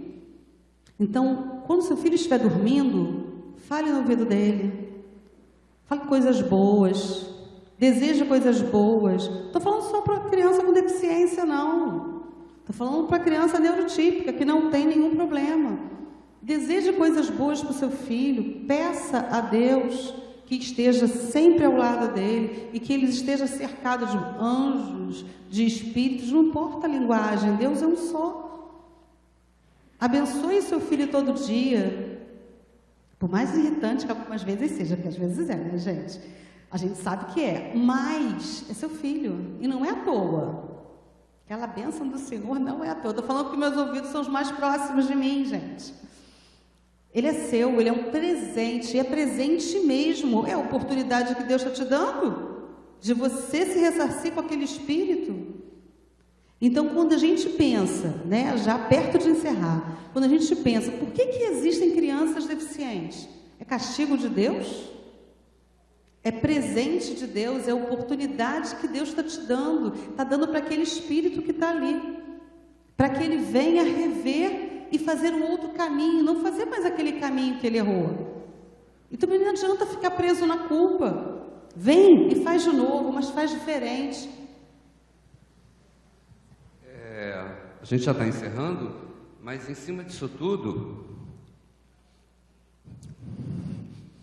eu, da primeira vez que eu vim aqui, eu fui num casamento, até que foi daqueles dois jovens ali, que tem aquele menino lindo ali, e a gente já tinha conversado muito no centro em que eu frequento de uma coisa chamada Lei do Amor. E, é uma, e que funciona. E, e essa lei, eu, há um tempo atrás, eu vi esses dois aqui falando disso mesmo. Principalmente ele falando no casamento dele. É a única lei que vai funcionar, gente. Eles precisam. Eles só não precisam, eles necessitam, para a própria evolução dele, da lei do amor. É só você transmitir amor e paciência e saber lidar com ele. Tenham paciência com ele. Eles são muito inteligentes, são amigos. Todos eles lá aceitam meus carinhos e os carinhos de todo mundo. Isso porque a instituição está pensando nisso. Eu não penso só no autista, eu penso no indivíduo, eu penso na melhoria dele como indivíduo aqui e como a nível espiritual. Então, usem essa lei, que essa lei é excepcional. Muito obrigado pelo carinho, Papai do Céu abençoe a todos. Agradeço a espiritualidade da casa. Agradeço a espiritualidade da casa aí pelo carinho e por tudo aí. Legal. Obrigado, Dona Flávia, Papai do Céu ilumine vocês aqui. É, nós trouxemos essas lembranças que eu mostrei para vocês, depois a gente vai fazer um sorteio para vocês terem, terem uma lembrança daí. Muito obrigado pelo carinho de todos. Eh, meus irmãos, eh, a gente, o, o, tema, ele é de grande importância, né? Ele realmente, esse tema mexe com a gente. E na visão espiritualista, eh, a gente, a gente já teve a oportunidade de observar algumas manifestações de de entidades da nossa religião de Umbanda, e, e eles nos trouxeram alguns ensinamentos sobre isso que seria muito interessante a gente rapidamente abordar. Um, um desses ensinamentos eh, seria de que essas crianças autistas, eh, elas na verdade não são nem nunca foram doentes não são e nem nunca foram doentes. Pelo contrário, segundo esses espíritos, quem está doente somos nós. Nós é que estamos doentes. E em virtude das nossas doenças, o comportamento deles nos incomoda. Olha só, como é que a gente já, como é que a gente, como é já muda a visão da coisa, entendeu? Porque o ser humano tem muito disso. Se o outro ser humano não fizer aquilo que você pensa, que você julga que é certo, que é isso, que é aquilo, vira bagunça, entendeu? A gente quer que quer que, né?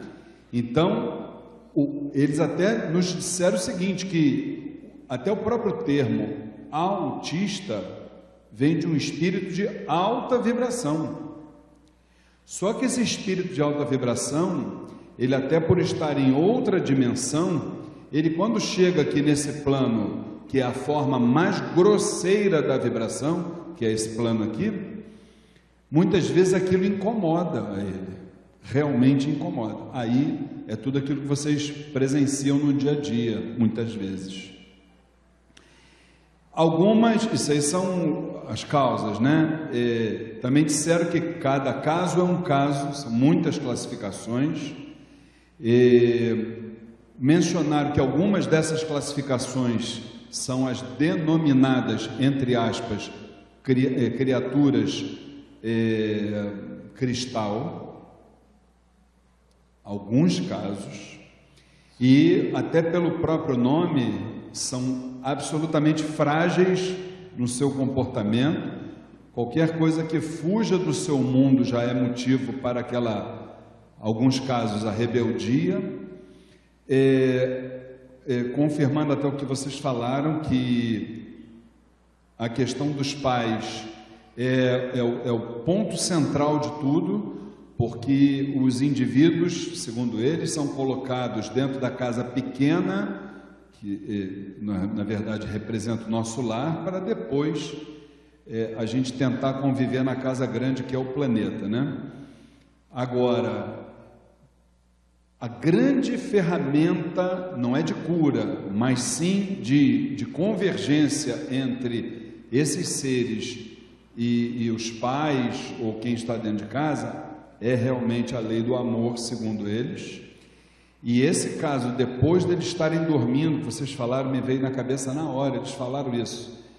Essa, esse tipo de criança, quando está dormindo, aí é que ela está acordada mesmo e é o momento que o pai e a mãe, quando estão realmente, é, vamos dizer assim, esclarecidos, que é muito difícil acontecer, muito difícil, aí é o momento deles dialogarem, entendeu? Do encarnado com o espírito daquela criança ali. E diz que isso faz, essa terapia faz um bem que não há, não há como dimensionar, entendeu? Então acho que tudo isso que eles trouxeram hoje aqui, junto com com o aprendizado deles, isso serve para que a gente possa ter um olhar diferente. Fala, meu querido irmão. É, deixa eu só a, a complementar o que ele está falando. Teve uma vez que a gente estava numa sala e apareceu um irmãozinho lá e ele deu um, um, um esclarecimento bem parecido com o que ele está falando. Será que eu não poderia escolher essa prova para ser autista? Será que eu, na espiritualidade, eu quero ser Eu quero vir ali com esse tipo de comprometimento porque eu tenho uma outra missão? Será que eu estou preso essencialmente num déficit? Ou seja, eu tenho um déficit, eu volto aqui para só acabar esse déficit?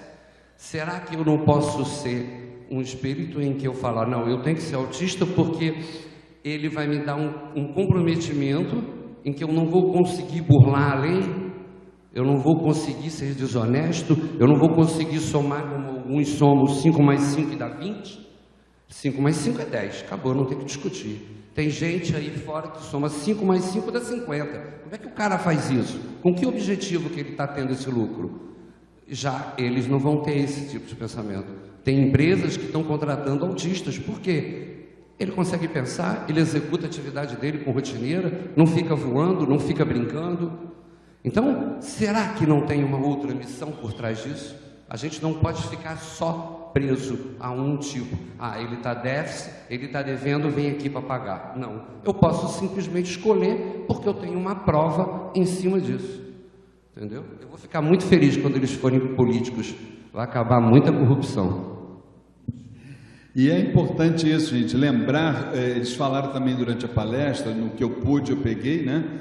Dizendo, ah, a ciência ainda não determinou tal tratamento, a ciência ainda não isso, a ciência não aquilo. A gente precisa entender uma coisa de uma vez por todas. A ciência faz parte do espiritualismo como um todo e não o espiritualismo da ciência é diferente. Né? A ciência é uma forma de saber, assim como existem cinco: arte, filosofia, ciência, espiritualidade e sabedoria popular. Então, todas trabalhando convergem para o conjunto da obra. Agora, a ciência não é, nem foi, nem nunca será a palavra final de nada. De nada. De nada. Isso a gente precisa deixar muito bem claro, porque, e a grande prova disso é que membros da academia estão sendo obrigados, para não se limitarem, a estudar, entendeu? Está aí a Associação Médica Espírita, entre outros segmentos aí, que para poder sair de uma, de uma perspectiva, né? É, de uma expectativa para uma perspectiva que é bem diferente, né? Então, vamos, vamos trabalhar isso. Eu acho que vocês têm essa facilidade quando se, quando se conhece o espiritualismo, vocês estão um passo à frente daqueles que estão focados apenas estão somente nas questões da matéria, entendeu? E é mais ou menos por aí. É, quando a gente fala da visão científica, é porque para a gente entender, enquanto regra, a gente precisa entender o científico, para poder saber o que fazer no espiritual. Né? Então a gente tem esses conhecimentos para a gente lançar mão em benefício da criança, da gente. Então, não, não que um determine o outro, porém a gente precisa ter essa noção para que todos se po possam estar se complementando. Né? Tem um, fio da meada aí também, porque de, dentro do nosso segmento, por exemplo, a gente muitas vezes, eh, todos nós somos trabalhadores, somos médicos, né? Nós estamos de branco principalmente, somos terapeutas. E a gente muitas vezes não tem o conhecimento científico. E a gente tenta. Sim, sim, pois é. E a gente tenta ajudar. E uma das formas da gente ajudar é entender o seguinte: que seja o que for que venha a acontecer, se a gente entender que naquele acontecimento ali mesmo que a gente desconheça alguma coisa, está a presença de Deus, aí as coisas caminham. Vem a gratidão e a gratidão é demonstrada como fé. Então aí a coisa funciona. Vamos lá? E com vocês, aqui Valcir, vem cá, Rose Valcir, vem cá. E com vocês a nossa dirigente espiritual, nossa mãe, Flávia Barros, que estava aqui é, com os olhinhos dela brilhando de tanto tanto ensinamento bacana que a gente aprendeu hoje, não é isso, mãe? Boa tarde a todos. Bom, eu acho que nós tínhamos que ter a parte 2 dessa palestra, Porque são tantas coisas, são tantas perguntas, que eu acho que todos aqui, com certeza, têm em mente algo que gostaria de saber a mais sobre esse tema. Né? Eu acho que a gente precisava de mais tempo para colocar tudo aquilo que né, a gente precisa ter como conhecimento para poder lidar com essa realidade. Uma coisa muito importante, apesar de eu não ter tido oportunidade de ver a palestra, foi o que eles falaram com relação ao amor. É, eu acho que o amor é a cura para todas as doenças. Né? Quando a gente lida com a pessoa se doando verdadeiramente, o verdadeiro sentimento do amor, eu acho que a gente consegue atingir lá no fundo e ela por si se transformar, modificar o seu comportamento, melhorar na sua saúde. Então a gente precisa realmente doar o nosso melhor, que é esse sentimento que deveria ser o sentimento maior de todo, essa, de todo esse planeta, né? E acabar com muita, muita coisa, né? Muitas doenças mentais, físicas e etc. Né? Então, eu sugiro essa palestra, que essa palestra tenha a parte 2, para que a gente possa pegar um pouquinho mais, de, aprender mais sobre esse tema. Né? E uma coisa que eu não sei, é uma pergunta que eu faço a vocês, porque a gente percebe alguns familiares que não aceitam essa realidade, não aceitam que existe não só a doença, né, esse problema do autismo, mas outros tipos de, de, de doenças, principalmente psicológicas, né, psiquiátricas, e alguns familiares eles não aceitam que o seu filho tem uma determinada doença e que ele precisa buscar ajuda para que ele possa resolver ou tentar, de alguma forma, melhorar aquela situação. Eu tenho certeza que vocês vivenciam isso todos os dias. Até os pais chegarem a, até vocês, eles devem ter negado essa realidade durante muito tempo. Só não negaram mais porque eles chegaram, com certeza, num momento que eles não tiveram uma outra saída, ou a própria espiritualidade pode ter tocado mais fundo a mente e o coração é, é, deles para que eles pudessem buscar a ajuda necessária para aquela situação. Né? Com certeza vocês devem vivenciar isso todos os dias. Né? Eu conheço algumas pessoas que já vieram aqui para conversar com a gente e que você percebe que quando se trata principalmente desse tema, né, de, de, que o filho é assim, assado e tal. E nós não temos como falar diretamente, porque nós não somos terapeutas, nós não somos médicos, para chegar com todas as letras e afirmar a situação em si. Mas a gente sabe que aquele familiar, ele não quer enxergar a realidade dos fatos. E se torna muito mais difícil a cura, a melhora daquele ser que está ali precisando de ajuda. Então, é, quando a gente está esperando um bebê, a gente idealiza essa criança, né? Poxa, eu vou ter uma menina, ela vai ser professora, ela vai ser médica, ela vai ser, né, vai ser um menino, eu vou fazer isso, isso, isso isso. E aí não nasce exatamente da maneira que a gente idealizou. É o luto. Esse não aceitar é o luto, porque eu estou. É forte essa palavra, mas eu preciso falar. Aquela criança que você idealizou morreu. Na verdade, ela nunca existiu. E até o pai querer conseguir, é nem querer, conseguir enxergar e aceitar, dói muito. É uma dor muito profunda. Mas cada um tem o seu tempo. Pode ser uma dor longa ou não, mas é uma dor profunda. E também passa pela cabeça dele, puxa, eu, eu sou incapaz, o que não é verdade, tá, gente? Não é verdade. A gente já viu que não tem nada a ver. Muito primeiro, pelo contrário, Deus está acreditando em você. Você é capaz. Mas essa dor faz com que a gente não aceite. Faz com que a gente diga, não, ele é assim, tem essas manias assim, mas não é nada demais. Dói, dói fundo. É um luto. E esse luto, quando esse luto é vivido durante muitos anos, o maior prejudicado é a criança. Com certeza. Então, vamos pensar que a Fauzi... Fala. É, por, acaso, por acaso eu converso com todos os pais de manhã é, e quando eles buscam. E a gente tira muitas dúvidas. Tem criança ali que ia no banheiro, usava fralda. Gustavo usava fralda quando entrou lá, com 10 anos. Eu falei com a mãe, mostrei para ela, ela tirou a fralda. E ele nunca mais fez na cama. Imagina a criança que você não pode fazer um almoço para sobrar para janta. Ele acaba com toda a comida que você fez para o almoço. Ou seja, ele almoça cinco vezes, quatro vezes, enquanto tem comida na panela. Foi explicado para a mãe o que, que a teoria diz, hoje ele come uma vez. Porque a mãe foi ensinada a fazer o que tem que fazer para ela aprender, para ele aprender.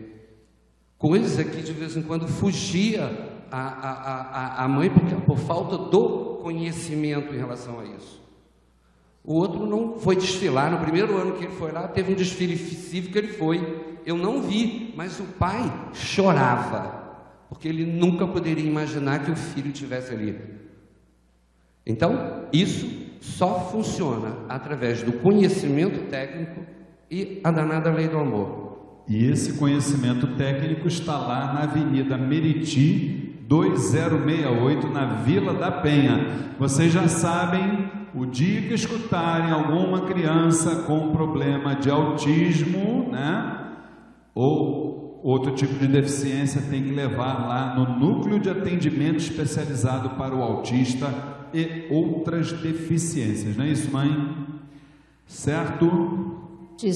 E vamos pensar nessa possibilidade da parte 2 dessa palestra. Com certeza. Vamos nos Agora, programar. Por falar em saúde, eu queria lembrar que aqueles que quiserem saber se estão com a sua saúde espiritual em dia ou não, além de conversarem com nossos caboclos e pretos velhos, na palestra do mês que vem, dia 3 de novembro, o tema será Ressonâncias do Bem, as vibrações no desenvolvimento do ser. Segundo o nosso irmão Rodrigo ali, que fez lá o curso com a nossa irmã Soraya Diniz, que será palestrante, é, ela traz uns equipamentos, né, ô Rodrigo, para testar se a pessoa está bem acompanhada espiritualmente ou não, alguma coisa nesse sentido, né?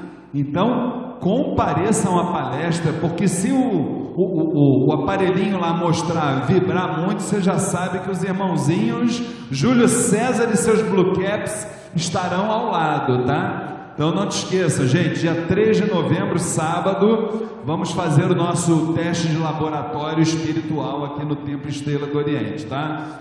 E a gente vai aproveitar o lance, mãe. Vamos entregar o certificado para os nossos irmãos. Nós providenciamos um certificado só, né, mãe? Com certeza, né? Gente, olha só, certificado fornecido pelo curso Umbanda Sem Fronteiras, desmistificando a nossa fé. Outorgamos o presente certificado a Valcine Rose Clay Caos por terem sido ministrantes da palestra Vamos conversar sobre o autismo, contribuindo através do aprendizado para o engrandecimento da sagrada religião de Umbanda, Estado do Rio de Janeiro, 6 de outubro de 2018, assinam Flávia e Luiz Fernando Barros, dirigentes espirituais do Templo Estrela do Oriente. Vamos bater palma aqui para o Valcene e para a Rose Clay. Esse rapaz conhecido de vocês, entrega isso. Não vai dar um beijinho no papai, na Rose. Ele está com vergonha, gente. Ele está com vergonha, entendeu? Não é mole, não. Fala, mãe. Não, eu ia mexer com o Gabriel, que não sei, ele não captou todas as tuas mensagens, não, de educação. ele não captou.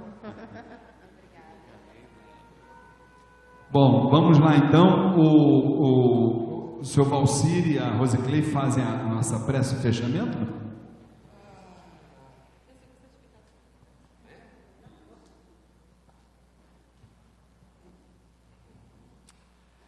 Queria agradecer.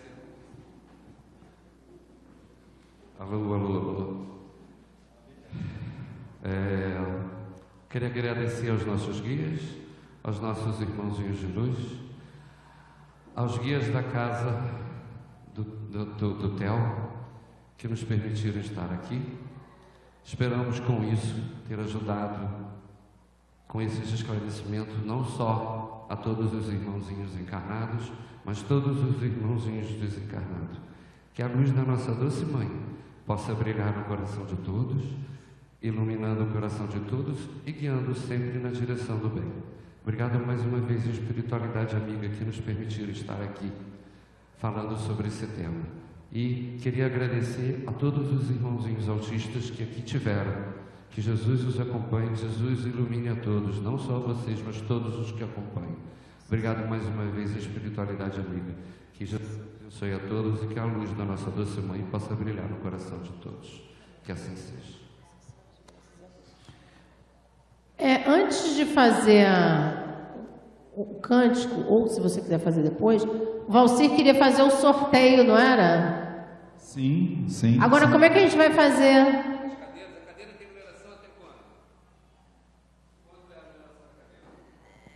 Até 83.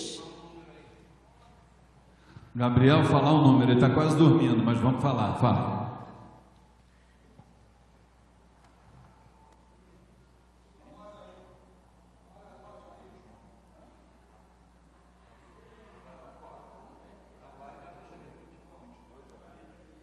Número 22. Quem está na cadeira 22? Tem algum 22 aí? Tem alguém na cadeira 22? Não? Ninguém é 22? Então fala outro número. Número 4, cadeira número 4, tem alguém? Tem ele. Tem, nosso irmão ali. A sua que número é? Não, eu que vou falar agora o número. Número 4 aqui, ó, mãe. Não, esse é passe. Isso não é o número da cadeira, não. Esse é o número do passe. Então vamos lá. Cadeira número 15. Quem está na ca- vazia? É um espírito. Então cadeira número 45. Encarnado ou desencarnado? Meu Deus do céu, gente. É o Walter. Cadeira número 80. 80.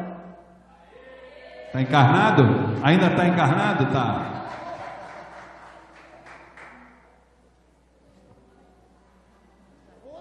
Parabéns, irmão.